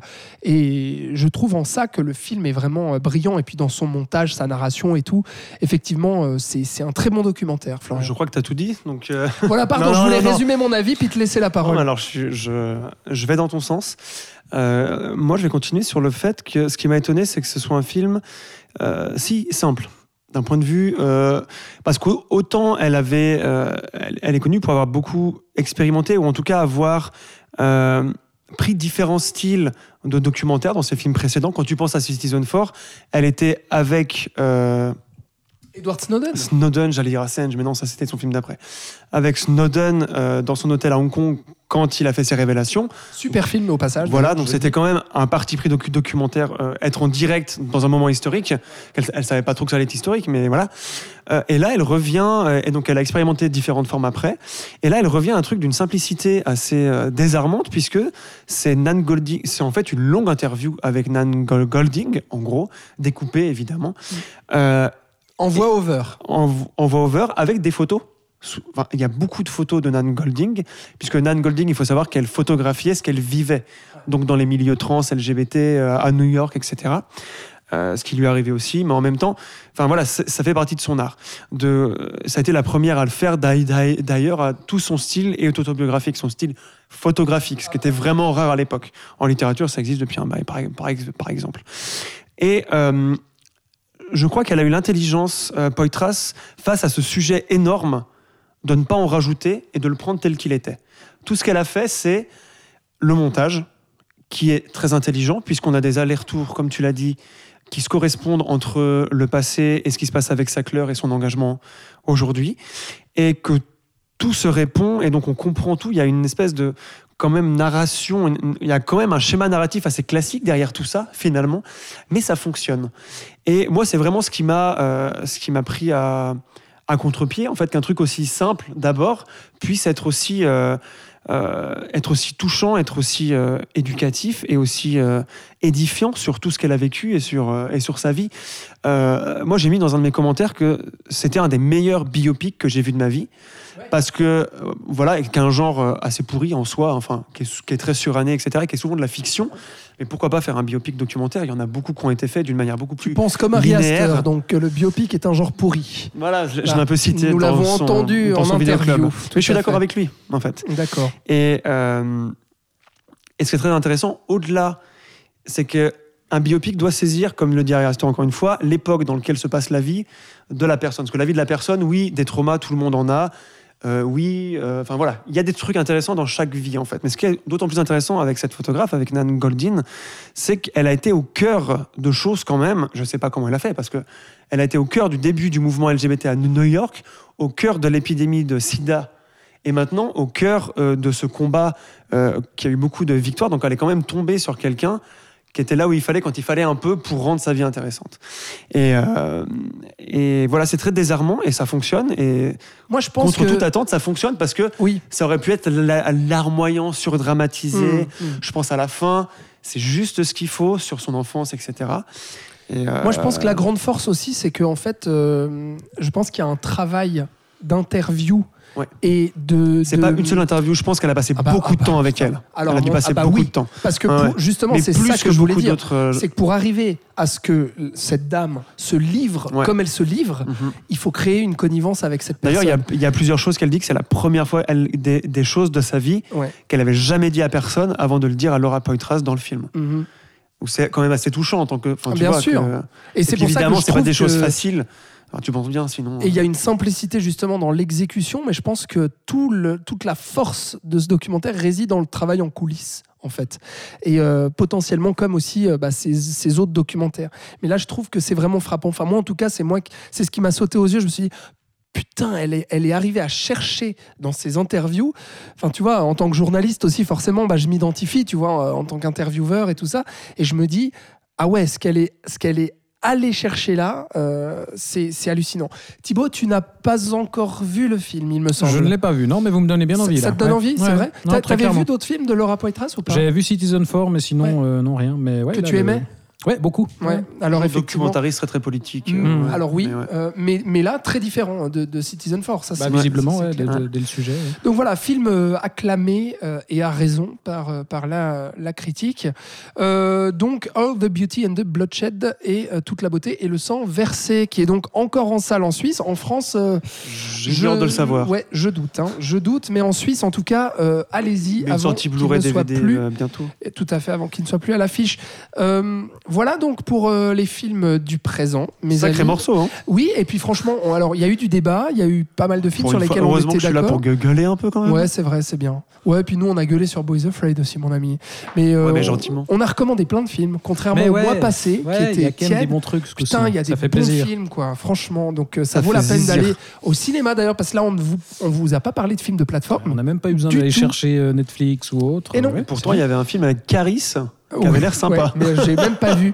Si, alors par contre, tu nous as pas parlé. euh, je pensais que tu voulais en parler de Aka, euh, le film avec euh, Alban Lenoir sur Netflix. Euh, non, alors ouais, tu me prends au dépourvu. Non, Bon. effectivement, j'avais pas per- parce que je l'ai, je l'ai vu. Bah oui. effectivement, mais euh, mais non, non, je, je, je trouve c'est pas pas, plus terrible. notable que ça. Comme tout ce que fait Alban Leno- Lenoir, j'ai, j'ai vraiment du respect pour euh, pour l'implication du gars et pour euh, l'envie de ouais de faire du vrai cinéma d'action euh, à la française. Maintenant, euh, C'est les balles dans la tête. Ba- Non, Balle perdue. balles perdues. Balles perdue dans la tête. 1 et 2, et Ouais. là justement c'est un projet qui porte depuis des années euh, avec lui. Euh, Il réalise pas, si? Non, non, non, Ah, non, non. non, il est, mais il est producteur, Ah, scénariste, et, euh, du Ah coup oui, acteur même, principal et très ins- impliqué dans ses cascades, Et etc. c'est pas terrible. Et euh, je trouve pas, enfin, je trouve toujours ça assez mal écrit. Et euh, dans la réalisation, il y a des choses intéressantes et des, de l'ambition au niveau des scènes d'action, mais euh, mais non, du coup, je n'avais pas envie d'en parler plus en détail Bon. que ça parce que je, je retiens pas plus de Merci choses que pour cette parenthèse inutile. Bah non, c'est pas, pas inutile. Non, euh, non. autant le placer. Oh, quoi. ouais. C'est- Comme non, ça, c'est c'est- fait. C'est un film qui marche sur Netflix en ce moment Oui. parce que Alban Lenoir, Balle perdue, tout ça, ça cartonne. Euh, donc ça valait la peine juste de l'évoquer rapidement. Mais donc tu gardes le crachoir, Titi, euh, parce qu'on retourne dans le passé directement avec toi. Tu vas nous parler des Tueurs, film noir de Robert Siodmak. Siodmak, Siodmak, absolument. réalisé en 1946. Tout à fait. Donc euh, film euh, noir en noir et blanc Oui. avec. euh, Avec un acteur noir, non Non, Ah, avec tout qui Avec, bah Avec alors Burt Lancaster Avec et Ava Gardner. Et Ava, et Ava Gardner, c'est le film qui les a euh, révélés tous les deux, euh, plus ou moins. Euh, et c'est une référence du film noir euh, des années 40, avec évidemment Le Faucon Maltais et Assurance sur la mort, même si euh, ce film-là, Les Tueurs, on le cite un peu moins que, que ces deux autres. C'est une adaptation d'une nouvelle d'Hemingway, à la base, euh, qui nous raconte l'histoire de deux tueurs qui débarquent dans une petite ville, qui vont euh, dans le diner local, qui prennent en otage euh, le personnel dans l'arrière-cuisine et qui forcent le patron à refouler tous les clients qui vont se pointer euh, parce qu'ils attendent un client en particulier qui est censé venir, qui vient régulièrement, qui est un Suédois un peu mystérieux et qui, voilà, c'est ce que ces deux tueurs ont été engagés pour abattre. Apparemment, on ne sait pas pourquoi. Mais c'est tueur né d'Oliver Stone Mais nom de Dieu Mais non. Bah, C'est- Ils sont deux tueurs Oui. dans un diner, Oui, c'est le, le début oui, du bon. film. Bon, Oui, c'est oui, Pulp Fiction aussi. Oui, Est-ce que Oliver Stone se- aurait cité les tueurs Alors écoute, je sais pas si euh, c'est une de ses influences revendiquées. Bon, l'ayant mais- vu récemment, j'y ai pensé tout de Ouais. suite quand tu décris le film. Ouais, parce que moi, j'ai effectivement. pas Alors vu moi, les j'ai- tueurs. j'ai mais- pas revu Tueur né depuis un bon moment, donc je me souviens plus de la scène Bah, du je te le diner, dis. Mais, mais très bien. mais bref, ils, ils- ils vont dans ce diner parce qu'ils euh, ils doivent éliminer un Suédois qui apparemment vient régulièrement euh, dans ce diner. Sauf que ce coup-ci, bah, ils se pointent pas, donc ils attendent un bon moment dans une scène assez tendue pour que finalement euh, ils doivent aller directement euh, dans le motel dans lequel loge ce Suédois pour l'abattre. Et là, aux surprises, en fait, il savait qu'il venait, mais il a pas du tout tenté de fuir. Il accepte son sort et donc ils l'abattent. Flashback. Fla- ah, flashback, Qu'est-ce qui s'est passé avant? Non. Bah, c'est ça. Et parce qu'en fait, suite à ça, un agent d'assurance euh, va être amené à devoir enquêter pour euh, découvrir un peu plus qui était ce, ce mystérieux Suédois. Et donc, on va euh, effectivement adopter une structure faite de flashback, puisqu'il va aller interroger différentes personnes qui ont connu ce Suédois. Et non, mais c'est exactement Oui, ça, c'est c'est ça, vraiment ouais. Citizen Kane, où on va aller rencontrer euh, son copain de boulot comme ça, qui vont commencer à raconter. Et là, transition, on a un flashback sur sa vie d'avant. Euh, donc, on a la même structure, effectivement, que, Citizen Kane, dans un truc assez ludique, où on va devoir un petit peu euh, recoller les morceaux. Et, toute cette suite, en fait, en flashback, c'est euh, c'est du scénario original, parce que la, la nouvelle d'Hemingway s'arrêtait à la base sur la mort du type. Il se faisait abattre euh, en acceptant son sort, on savait pas pourquoi. Et là, le film imagine la suite. Euh, et on a du coup un film noir, bah, euh, que, ouais, comme je disais, hyper ludique, où on va aller euh, bah, d'une révélation à une autre. Et euh, ce- cet agent d'assurance, c'est ça qui est aussi l'originalité, c'est qu'on ne suit pas un, un détective privé ou un flic alcoolique et dépressif. Non, on, on suit un simple type qui fait son travail. Et du coup, ça amène aussi un enjeu assez intéressant. Et avec bah, un super casting, puisque Burt Lancaster joue justement ce Suédois. Et, Il a une bonne tête de Suédois. il a une bonne tête de Suédois. Et Ava Gardner joue évidemment la femme fatale du film. C'est un de ses premiers rôles de femme fatale. C'est pour euh, ce, type de rôle-là, entre autres, qu'elle euh, se fera connaître euh, dans le cinéma. Elle est superbe, elle aussi. Et bah, du coup, on a un excellent cru du genre. et c'est pas pour rien que c'est une référence. Et, donc voilà, je recommande. Et pour l'anecdote, cette nouvelle est aussi assez importante parce que c'est pas la seule fois qu'elle a été adaptée. Par la suite, il y a quand même Tarkovsky, Tarkovsky pardon, qui en fera son film de fin d'études. Et donc là, il va adapter la nouvelle du début à la fin. Donc c'est un court métrage d'une vingtaine de minutes, je crois, qui euh, adapte euh, la nouvelle très fidèlement. Et un peu plus tard, le film de Sion Max sera remaké par Don Siegel. Attention, Ah je t'offre peut-être une transition. En 64, avec là un twist assez intéressant, c'est qu'il n'y a pas d'ag- d'agent d'assurance dans cette histoire. Là, c'est les tueurs qui vont être tellement surpris en fait que la victime qui vient abattre euh, ne fasse rien pour s'échapper, qui vont décider d'aller eux-mêmes enquêter pour comprendre pourquoi est-ce qu'il a réagi comme ça. Avec un super casting là aussi, puisque c'est John Cassavetes qui joue le Suédois. L'un des des deux tueurs, c'est Lee Marvin. Et quand même, dans le rôle d'un gangster qu'on va croiser dans le film, on a un certain Ronald Reagan, Avant qu'il soit président, donc le- à l'époque où il était acteur. D'accord. Donc c'est assez drôle de le voir dans le rôle d'un gangster euh, Ah ouais. qui, qui entourloupe son Finalement, monde. il n'a pas changé grand. Voilà, c'est ça. Donc là aussi, une- Ok. une, version assez différente, mais que, je ben- recommande aussi. Donc euh, triple recommandation. Oh Voyez là ces là trois là là adaptations. là là là là là là. Tu donnes, euh, tu donnes envie, Thibaut, parce que moi j'ai le Blu-ray euh, qui m'attend sagement à la maison, mais que je n'ai toujours pas ouvert. Euh, faute de temps, je voulais le faire pour cette émission, mais malheureusement ce sera donc euh, après euh, avoir enregistré. Florian, toi tu as vu euh, Les Tueurs. Tu, tu voulais Ah rajouter juste une- un mot ou pas Non, je crois que Thibaut a très bien résumé le tout. C'est un classique et c'est pas pour rien que c'en est un. Ouais. Euh, moi, le seul point négatif que j'ai, c'est qu'on voit pas assez Ava, en fait. Parce que c'est vraiment la femme fatale, mais mystérieuse, qu'à peine elle apparaît, qu'elle a un tel Ouais. effet qu'en fait, il n'y a pas besoin de la montrer plus après. C'est vrai que c'est un personnage qui a beaucoup d'importance, mais qui Mais apparaît assez peu. voit peu, ouais. ouais. Mm. Et puis, euh, mais ça maintient le, ça maintient le succès, le, enfin le- Mhm. le, le suspense et surtout le- l'attachement que, que le personnage de Burt Lancaster a euh, envers elle, quoi. D'accord. Voilà. Ok, donc Les Tueurs de Robert Siodmak, sorti en 1946, c'est donc la recommandation du passé par notre cher Thibaut, euh, qui l'a donc découvert euh, à l'occasion, c'est ça hein? Tu l'avais déjà euh, Non, tu l'avais jamais fait. vu. Non, hein, je l'avais tu- jamais vu, mais c'est ce cher. Florian qui m'a justement filé Ah. un coffret avec assurance Le sur la même mort que tu as. Bah oui, le coffret qui est chez moi et qui m'attend. Voilà. Bon, très bien. Euh, signé Carlotta. Assurance sur la mort avec un assureur aussi? Ah. Donc tu peux te faire un double feature assureur. Ouh, très bien. Sympa. Bon, là par contre, on va rester dans la thématique euh, tueur euh, avec euh, ta recommandation à toi, Florian. Ah. Eh bien, comme chaque mois, j'ai envie de dire, on va du côté du Japon. Mais non, pas comme chaque é- mois. J'ai même pris le Blu-ray. C'est très étonnant de ta part. La vengeance est à moi. Non, alors, Euh, de Shohei Imamura. Voilà. Euh, mani- et à part ça, le, le, le coffre, enfin le, le Blu-ray est magnifique. je voulais, La- je voulais en parler très, rapidement très parce belle. que euh, les éditeurs qui s'appellent The Jokers, Oui. depuis début 2023, ils commencent à rééditer des, des restaurations 4K euh, ou 2K selon cinéma euh, de cinéma asiatique, notamment japonais. Là, ils viennent de ressortir Audition et Darkwater, qui sont des films un peu plus connus parce que plus proches de nous. Euh, mais voilà, ils vont ressortir les premiers Wong Kar Wai en 4K. Euh, ils commencent à faire un travail assez fou sur le cinéma asiatique, donc c'est tout, tout pour me plaire, tu penses bien. Et alors, qu'est-ce que c'est? Qu'est-ce que c'est? Je- C'est un des meilleurs films de serial killer que j'ai dû voir de toute ma Ouf. cinéphilie. Je vais déjà, je vais déjà euh, resituer qui est Shohei Imamura. Shohei Imamura est déjà un des rares réalisateurs à avoir gagné deux fois la Palme d'Or. Une fois en 83. Ah ouais, hein, là, alors là, alors là, est-ce que tu te sens comme un petit con à Oui. pas savoir ça Ah oui, Très bien, c'est bien ce que je me disais. Bah oui. En 83 avec la balade de Narayama et en 97 avec L'Anguille, qui est un peu plus connu. Je sais pas si ça. Alors, euh, comme ça, ça ring a bell, mais Ça pas ring plus. bell, Voilà. Euh, film, euh, réalisateur de la nouvelle vague japonaise, qui a la particularité dans son cinéma de aborder sa mise en scène d'un point de vue ethnologique, c'est-à-dire de ne pas prendre parti, de n'avoir aucun jugement envers ses personnages, de euh, presque un côté presque documentariste. Des fois, d'ailleurs, il a eu une longue période de 10 ans où il a fait que du documentaire. Euh, c'est aussi un film intéressant dans sa filmographie puisque euh, il était en perte de vitesse. tous ses films se ramassaient la gueule depuis 10 ans. Il faisait du documentaire parce que ça coûtait moins cher. Et il a eu les droits d'un livre qui avait eu l'équivalent du prix Goncourt à l'époque. Donc c'est un film qui date de 79. Et il a réussi à avoir les droits de ce film et euh, ce film a été un succès euh, phénoménal au Japon.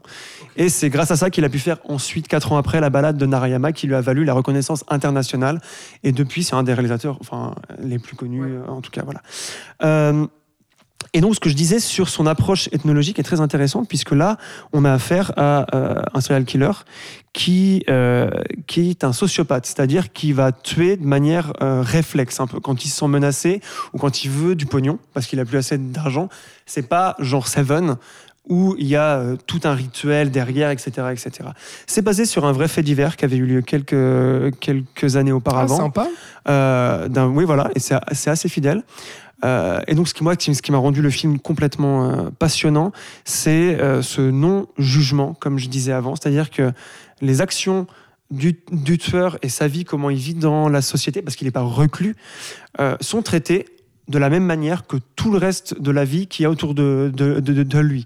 Donc c'est d'autant plus déroutant quand on a été abreuvé dans les années 90 et 2000 avec quand même un genre euh, du film américain, surtout de serial killer, qui était très à, hystériser le serial killer, euh, à, le, à le mystifier même des fois. Là, non, c'est quelqu'un en fait, comme tous les autres, qui a juste une maladie. Et il va même pas l'expliquer en fait. Et c'est d'autant plus passionnant et fascinant de voir euh, quelqu'un comme ça en fait avoir les agissements. Et du coup, la violence arrive, mais d'une violence, d'une brutalité, euh, et pour des raisons vraiment anodines, comme je disais avant. Et donc, ça, ça déconstruit un peu cette espèce de mythe du, du serial killer. Et euh, c'est un film qui a énormément influencé euh, Bong, Bong Joon-ho pour, Mem- pour Memories of Murder. D'ailleurs, il est, C'est écrit à l'arrière. cité, euh, voilà, à l'arrière. Non, ouais. C'est bon Mais parce que quand tu c'est le un film à la force incroyable et indéniable. Et quand tu, et quand tu vois ce film et Memories of Murder, c'est évident. Parce qu'il y a aussi tout ce côté de l'enquête, parce qu'on suit autant les policiers, parce que c'est- un, un interrogatoire, si tu veux, donc c'est par flashback. Et euh, ben, un, un petit peu comme les tueurs finalement, mais d'une manière différente. Et on retrouve aussi ce côté policier un peu à l'arrache, ce qu'on apprécie beaucoup dans Memories of Murder. Et d'un point de vue comportementaliste, sur donc comment agit ce tueur, c'est quelque chose euh, qui a beaucoup influencé David Fincher, je pense. Euh, en tout cas dans la noirceur et dans le... Enfin voilà, ça, ça se sent, il y a, David, il y a- si tu nous il y a écoutes, une espèce de parenté. as-tu vu euh, donc ce film La vengeance est à moi. oui. As-tu été influencé par ce film Donc voilà, c'est un et il vient de sortir donc en Blu-ray DVD. Je le conseille fortement. Super. Euh, mais- même moi, en tant que connaisseur un peu du cinéma japonais, j'ai et de Imamura, c'est pas le premier film que je vois de lui. J'ai été vraiment pris. euh, Enfin voilà, Eh j'ai été ben, pris ça par surprise Sacrément euh, envie, ça. Par le côté austère et pourtant réaliste du film et euh, voilà tout ce que ça Encore peut- un film à rajouter à la liste. C'est chiant, hein il y en a tellement. Oh hein. la vache Putain. Heureusement qu'on a vu celui dont tu vas nous parler. Oui, voilà, parce que bah, moi, effectivement, là, alors là, c'est une un découverte euh, vraiment tardive pour le coup euh, d'un classique, effectivement, Dirty Harry de Don Siegel, sorti en 1971. Euh, la saga même de l'inspecteur Harry, parce que, eh bien, je viens de découvrir la, la saga, parce que notre cher ami Thomas, qui vient souvent dans le saloon, euh, que j'embrasse, m'a offert ce coffret, donc, euh, des cinq films Quelle de la saga. Voilà, en me disant, mais t'as jamais vu ça, couillon? Eh ben, regarde-les. Eh ben, effectivement, euh, Clint Eastwood, bien sûr, incarne Dirty Harry dans cette saga culte euh, où on a ce flic amoral qui mène sa propre justice, qui enfreint les codes de la police pour traquer lui-même les tueurs, les violeurs, les serial killers, enfin bref, tous ceux euh, qui se mettent dans son passage et tous ceux aussi qui voudraient sa peau. Alors pour l'instant, j'ai vu que les deux premiers épisodes de, de la saga qui compte donc cinq films. Donc euh, Dirty Harry, le premier, et puis Magnum Force, le deuxième. Euh, alors le, le premier, eh bien justement, haha, on parlait de David Fincher. Eh bien, euh, le premier Dirty Harry est inspiré de, euh, du tueur du Zodiac qui a véritablement existé en Amérique et puis qui a fait l'objet d'un film signé David Fincher donc. Donc ce serial killer qui envoyait des lettres à la police en disant que ce qu'il allait faire pour Aux journaux, tuer au SF Chronicle. Effectivement, pour, euh, pour dire je vais tuer d'autres victimes et voilà comment je vais le faire. Euh, mais euh, vous ne saurez toujours pas qui je suis. Donc, intervient une véritable chasse à l'homme. On a un polar qui est très resserré, qui est très efficace sur une heure et demie et je trouve qu'il fonctionne du tonnerre. Mais surtout, ça c'est une chose, d'accord, d'avoir un bon polar. Mais pourquoi est-ce que Dirty Harry c'est culte Au-delà de Clint Eastwood et ses sourcils ravageurs. Parce que c'est des il gros y a films pas de de- fascistes. C'est ça. Parce que Harry Callahan, eh ben, c'est mon, il est montré comme un gars qui, euh, Quand on a des grosses. qui répond à ses supérieurs, qui n'hésite pas à user de la violence. Euh, Il y a cette scène de casse au début, eh ben, il tire carrément sur les bandits avec son magnum. Euh, donc euh, carrément, c'est même Un pas euh, arrêtez-vous, bougez pas, euh. c'est allez, on leur tire dessus. Euh, en plus de ça, il se trouve que ce sont des Afro-Américains et on sent qu'il va prendre un Ah bah sacré tiens, comme par plaisir à les torturer. Il torture même un gars en lui, en le, le- lui mettant le, le- enfin, en le visant avec son magnum et en lui disant cette réplique culte. Tu dois te poser qu'une seule question. Euh, Do you feel lucky? Voilà, do you feel lucky? Est-ce que je tente ma chance ou pas? Alors, do you feel punk? Tu vois, il lui dit est-ce que, tu le tentes ou pas En disant euh, est-ce que j'ai tiré 5 ou 6 coups avec mon, avec mon magnum ou est-ce qu'il me reste une balle à te coller dans la tête? Euh, Il mate à la fenêtre des femmes dénudées. Il finit par, euh, quand il doit intervenir pour sauver un mec du suicide, bah, en fait, il va lui dire bah ouais, t'es qu'une merde, vas-y, saute. De toute façon, personne n'en a rien à foutre de ta gueule. Donc, Ça, c'est cancel direct. il a. Ah oui, alors franchement, en 2023, Dirty Harry, autant dire que ça coche toutes les cases Bon, de la hein. moralité. Et déjà à l'époque, il était effectivement euh, critiqué. Mais moi, je trouve que c'est ça qui est fascinant parce que comment est-ce que c'est possible que ça marche et qu'on arrive à s'attacher à un anti-héros pareil? Parce que, euh, je veux dire, il est quand même montré comme étant, mais euh, vraiment le, le- gars euh, sordide et puis, et puis enfin voilà, amoral par excellence, comme je l'ai dit. Et ça nous questionne, nous, je trouve, sur notre propre rapport à la morale, sur notre propre notion de la justice, parce que Harry, lui, eh ben, il est persuadé de faire le bien. Euh, au-dessus justement des lois, donc le libertarien qui colle si bien à la peau de l'acteur qu'il incarne, euh, Clint Eastwood. Et puis bah, Dirty Harry, Clint Eastwood, bah, c'est vrai que ça sera aussi une image qui sera euh, très très liée. Bref, mais Scorpion quand même. Il en réalisera même un, je crois le 4. Oui, oui, Mhm, absolument. Que, mhm. donc je n'ai pas encore vu. Euh, mais voilà, saga euh, culte. Et ce premier épisode est vraiment génial. Et puis bah, Scorpion, le, le tueur, est, est vraiment montré aussi, lui, comme un affreux tueur vieux et violeur sanguinaire. Donc du coup, se pose la question nous-mêmes. hein. On est renvoyé spectateur en se disant, mais est-ce qu'il mérite pas une balle dans la tête, en fait, ce mec? Avec les actes qu'il commet, euh, est-ce que Harry n'a pas raison, finalement? Euh, Voilà. Oui, il a raison. Oui. Et donc il y a des scènes aussi d'affrontement ultra tendues parce que en fait, avec un tel personnage, on ne sait pas jusqu'où il va aller. Et jusqu'où il est prêt à aller ce Harry et jusqu'où nous spectateurs on est prêt On est à prêt à le aller suivre, ouais. à le suivre et, et à s'attacher à lui. Et ça, je trouve ça génial. Et puis, il y a ce final avec le badge de policier qui est, euh, qui est lancé dans l'eau. Enfin bref, Dirty Harry, euh, grosse influence sur le polar et sur le cinéma américain, de Shane Black avec L'arme fatale à John McTiernan avec Die Hard, en passant par Friedkin sur Police fédérale Los Angeles. Enfin bref, ce, ce personnage de flic un peu euh, désabusé, anti-héros, prêt à tout, à défier la, la morale et la justice et à faire justice lui-même, bah, ça part de ça, ça part de Dirty Harry. Euh, donc c'était un, gros, gros plaisir. Alors Magnum Force, on va le dire, c'est déjà un cran en dessous. hein. C'est sorti en 1973, deux ans après. C'est réalisé non pas par Don Siegel, mais par euh, Ted Post, qui n'a pas spécialement été remarqué euh, pour, euh, pour sa carrière. Est-ce que c'est celui qui se passe sur Alcatraz? Non, celui-là c'est le 3. Euh, euh, non, alors on n'est pas Alcatraz. non, alors je confonds. Mais alors, ça, c'est un autre film de d'Eastwood. Non, sur non, Alcatraz, oui, non, non, où il y il a un joue un autre- prisonnier. ah, c'est- non, Ah, c'est pas, le Ah, même. C'est pas le même encore. Non, non, celui-là c'est le prisonnier d'Alcatraz. Les l'évadé, bref. Peut-être. Enfin Bref. voilà, Magnum Force, euh, donc on est euh, davantage dans le, le polar euh, d'exploitation. hein. On fait clairement une suite, mais voilà, légèrement en dessous, parce que là on vise un peu l'efficacité. Mais justement, je trouve que, et c'est ça qui est un peu bizarre, c'est que parce qu'on a quand même un script écrit par John Milius et Michael Cimino, s'il vous plaît, qui sont au scénario. Et en fait, je trouve que c'est ce qui pêche le plus avec ce deuxième épisode, parce que on a deux heures de film, contrairement à une heure et demie sur le premier.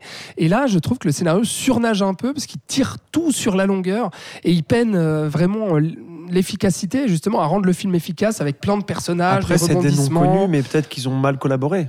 Ça peut aussi Ou arriver. peut-être qu'ils étaient complètement drogués, non C'est- c'est- Je te rappelle qu'on est au début des C'est années vrai, c'est 70, vrai. John Milius, Michael Cimino, enfin je veux dire, moi j'ai fait des raccourcis dans ma tête, mais malgré tout, ce Magnum Force, il est intéressant. Pourquoi Euh, Alors déjà, il y a une scène iconique euh, de finale hein, qui est absolument géniale, d'affrontement dans une usine désaffectée avec des flics, motards, tueurs. Et c'est ça l'intérêt, parce qu'ils font la balance morale avec notre cher Harry. Parce que du coup, bah, le premier film a choqué l'Amérique. Oh là là, un flic euh, euh, aussi amoral que ça, fasciste, c'est ça, c'est vrai, c'est ce qu'on lui a reproché. Et ben là, on montre des flics encore pires que Harry et qui justement bah, qui vont tuer vraiment de manière totalement gratuite et, et brutale et euh, bah, Harry va, ne, ne va pas être d'accord avec ça parce que Harry il a quand même des principes et il a quand même une justice voilà dans sa tête C'est la quand sienne, même euh, mais- c'est la sienne Mais c'en est quand même une. mais c'en est quand même une, alors que les autres n'en ont pas.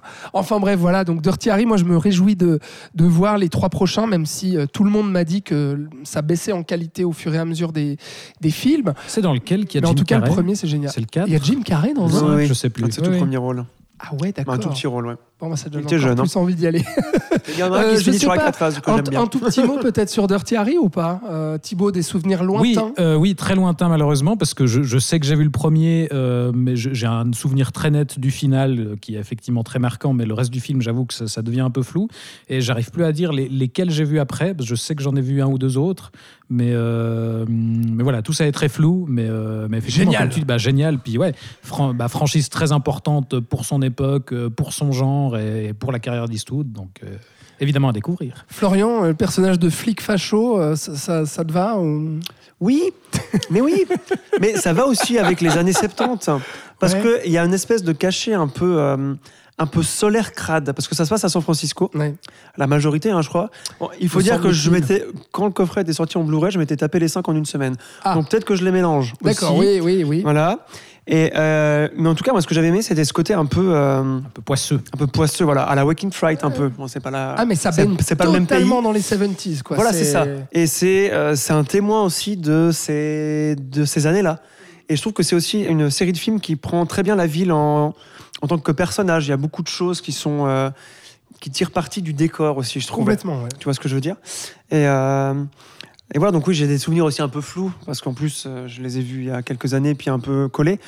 Mais euh, moi, j'aime bien le principe de franchise, encore une fois, et donc c'était vraiment du plaisir, quoi. Et je trouve que les autres sont pas si nuls, en fait. Je trouve qu'il n'y a pas une trop grosse baisse, en tout cas, de qualité. ouais. Euh, oui, parce que alors, je qu'il y tiens a, à dire, il y a toujours Eastwood. Hein. Il y a toujours Eastwood. Ah, putain, ouais. Et il y a le 4, je crois que c'est dans le 4 où il y a cette fameuse réplique euh, make, make my day punk. Make My Day, ouais. Voilà. Donc voilà, ça, ça renouvelle le truc. mais- Voilà donc euh, Dirty Harry, bah, je vous conseille euh, en tout cas bah, les deux premiers, ceux que j'ai vus pour l'instant, mais je vais, je vais continuer euh, mes rattrapages. Mais euh, voilà, saga culte, film classique et qui mérite d'être vu pour comprendre l'influence justement euh, que le film a eu. Bah, c'est clair que moi en voyant le film direct, en et fait, c'est presque ça qui m'a frappé. l'acte de naissance de oui. Eastwood, puisque, Et- puisque tout son cinéma après en tant que réalisateur est quand même. Inspiré de. bah, de le- tout tu ça. parlais du genre libertarisme, enfin, il l'est toujours. Ah oui. Et donc ces films le sont toujours. Donc tu as un espèce de plus que dans la trilogie euh, Ouais, euh, it- italienne avec euh, Sergio Leone par exemple. Mmh, mmh. Ah bah là, il y a un là, vrai que c'est personnage vraiment qui- lui Ouais, et qui, qui porte. Enfin, c'est vraiment lui Dortiari, tu vois. c'est ça. Voilà, ça, lui, voulais- ça lui colle euh, à la peau. aujourd'hui. ouais. Donc je vous conseille vraiment de, de voir ça. Voilà, on arrive euh, au terme de cette euh, émission et donc de notre apéro, euh, mes amis. J'ai bien mangé, j'ai bien bu pour ma part. J'ai la peau du ventre bien tendue. Bien entendu. Euh, merci, petit Jésus. Et Voilà. euh, du coup, bah voilà, on, a- on vous a conseillé plein de bons films. On a débattu aussi de films intéressants, mais qui n'ont pas plu donc à tout le monde. On espère en tout cas que on vous Pourquoi aura est-ce que tu me regardes quand tu dis ça Non, j'ai regardé Thibaut en plus. Euh, voilà. Je- Ouais, c'est vrai, j'ai regardé Thibaut. C'est vrai qu'il Euh, il aime bien. donc plein de bons films à vous conseiller à voir en salle ou à rattraper euh, chez vous en ce qui concerne les films du passé. On espère que le mois prochain, donc le mois de juin, eh bien, sera tout aussi palpitant.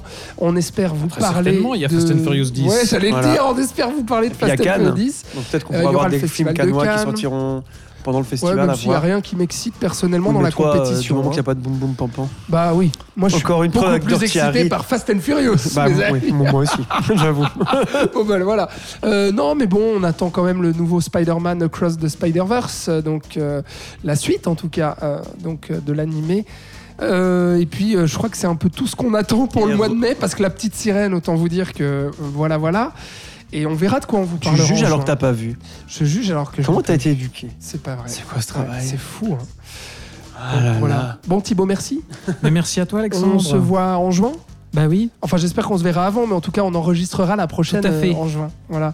Euh, et puis, si les gens euh, veulent nous voir aussi à la télé, il y a une émission cinéma sur euh, Nyon Région Télévision, nrtv.ch. Voilà, c'est disponible sur YouTube, sur Facebook, sur notre site, euh, où on vous parle aussi de films ensemble tous les mois.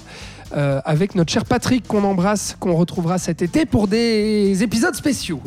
Ça tease. Ah. Euh, ouh. Et Florian, toi, on te retrouve le mois prochain? Oui, Oui. oui, oui. Bon, Bon. pour parler de Babouline, hein. Voilà. Parce Ce que je bon sais que tu te Baboulinet. réjouis. Ah oui, Bon. surtout avec tout ce qui a été annoncé. Voilà, exactement. Merci. Les morts à... reviennent à la vie, euh, c'est super. Ça. On a hâte. Et oui, on a hâte. Merci à vous, en tout cas, qui êtes chez vous, dans le train, ou je ne sais où, euh, ou en voiture. euh, je vous fais Sur des- les qui Oui, pourquoi pas. On espère. Apple Donc, Podcast, Spotify, tout ça. Oui, Hein on va pas rappeler. Enfin si, tu allez, hâte le Saloon Podcast sur Twitter, pas Instagram, Facebook. Suivez-nous, partagez cet épisode s'il vous a plu. Et, euh, eh bien, avant de vous retrouver le mois prochain, on vous souhaite bon film et bonne soirée. À bientôt. Ciao. Ciao.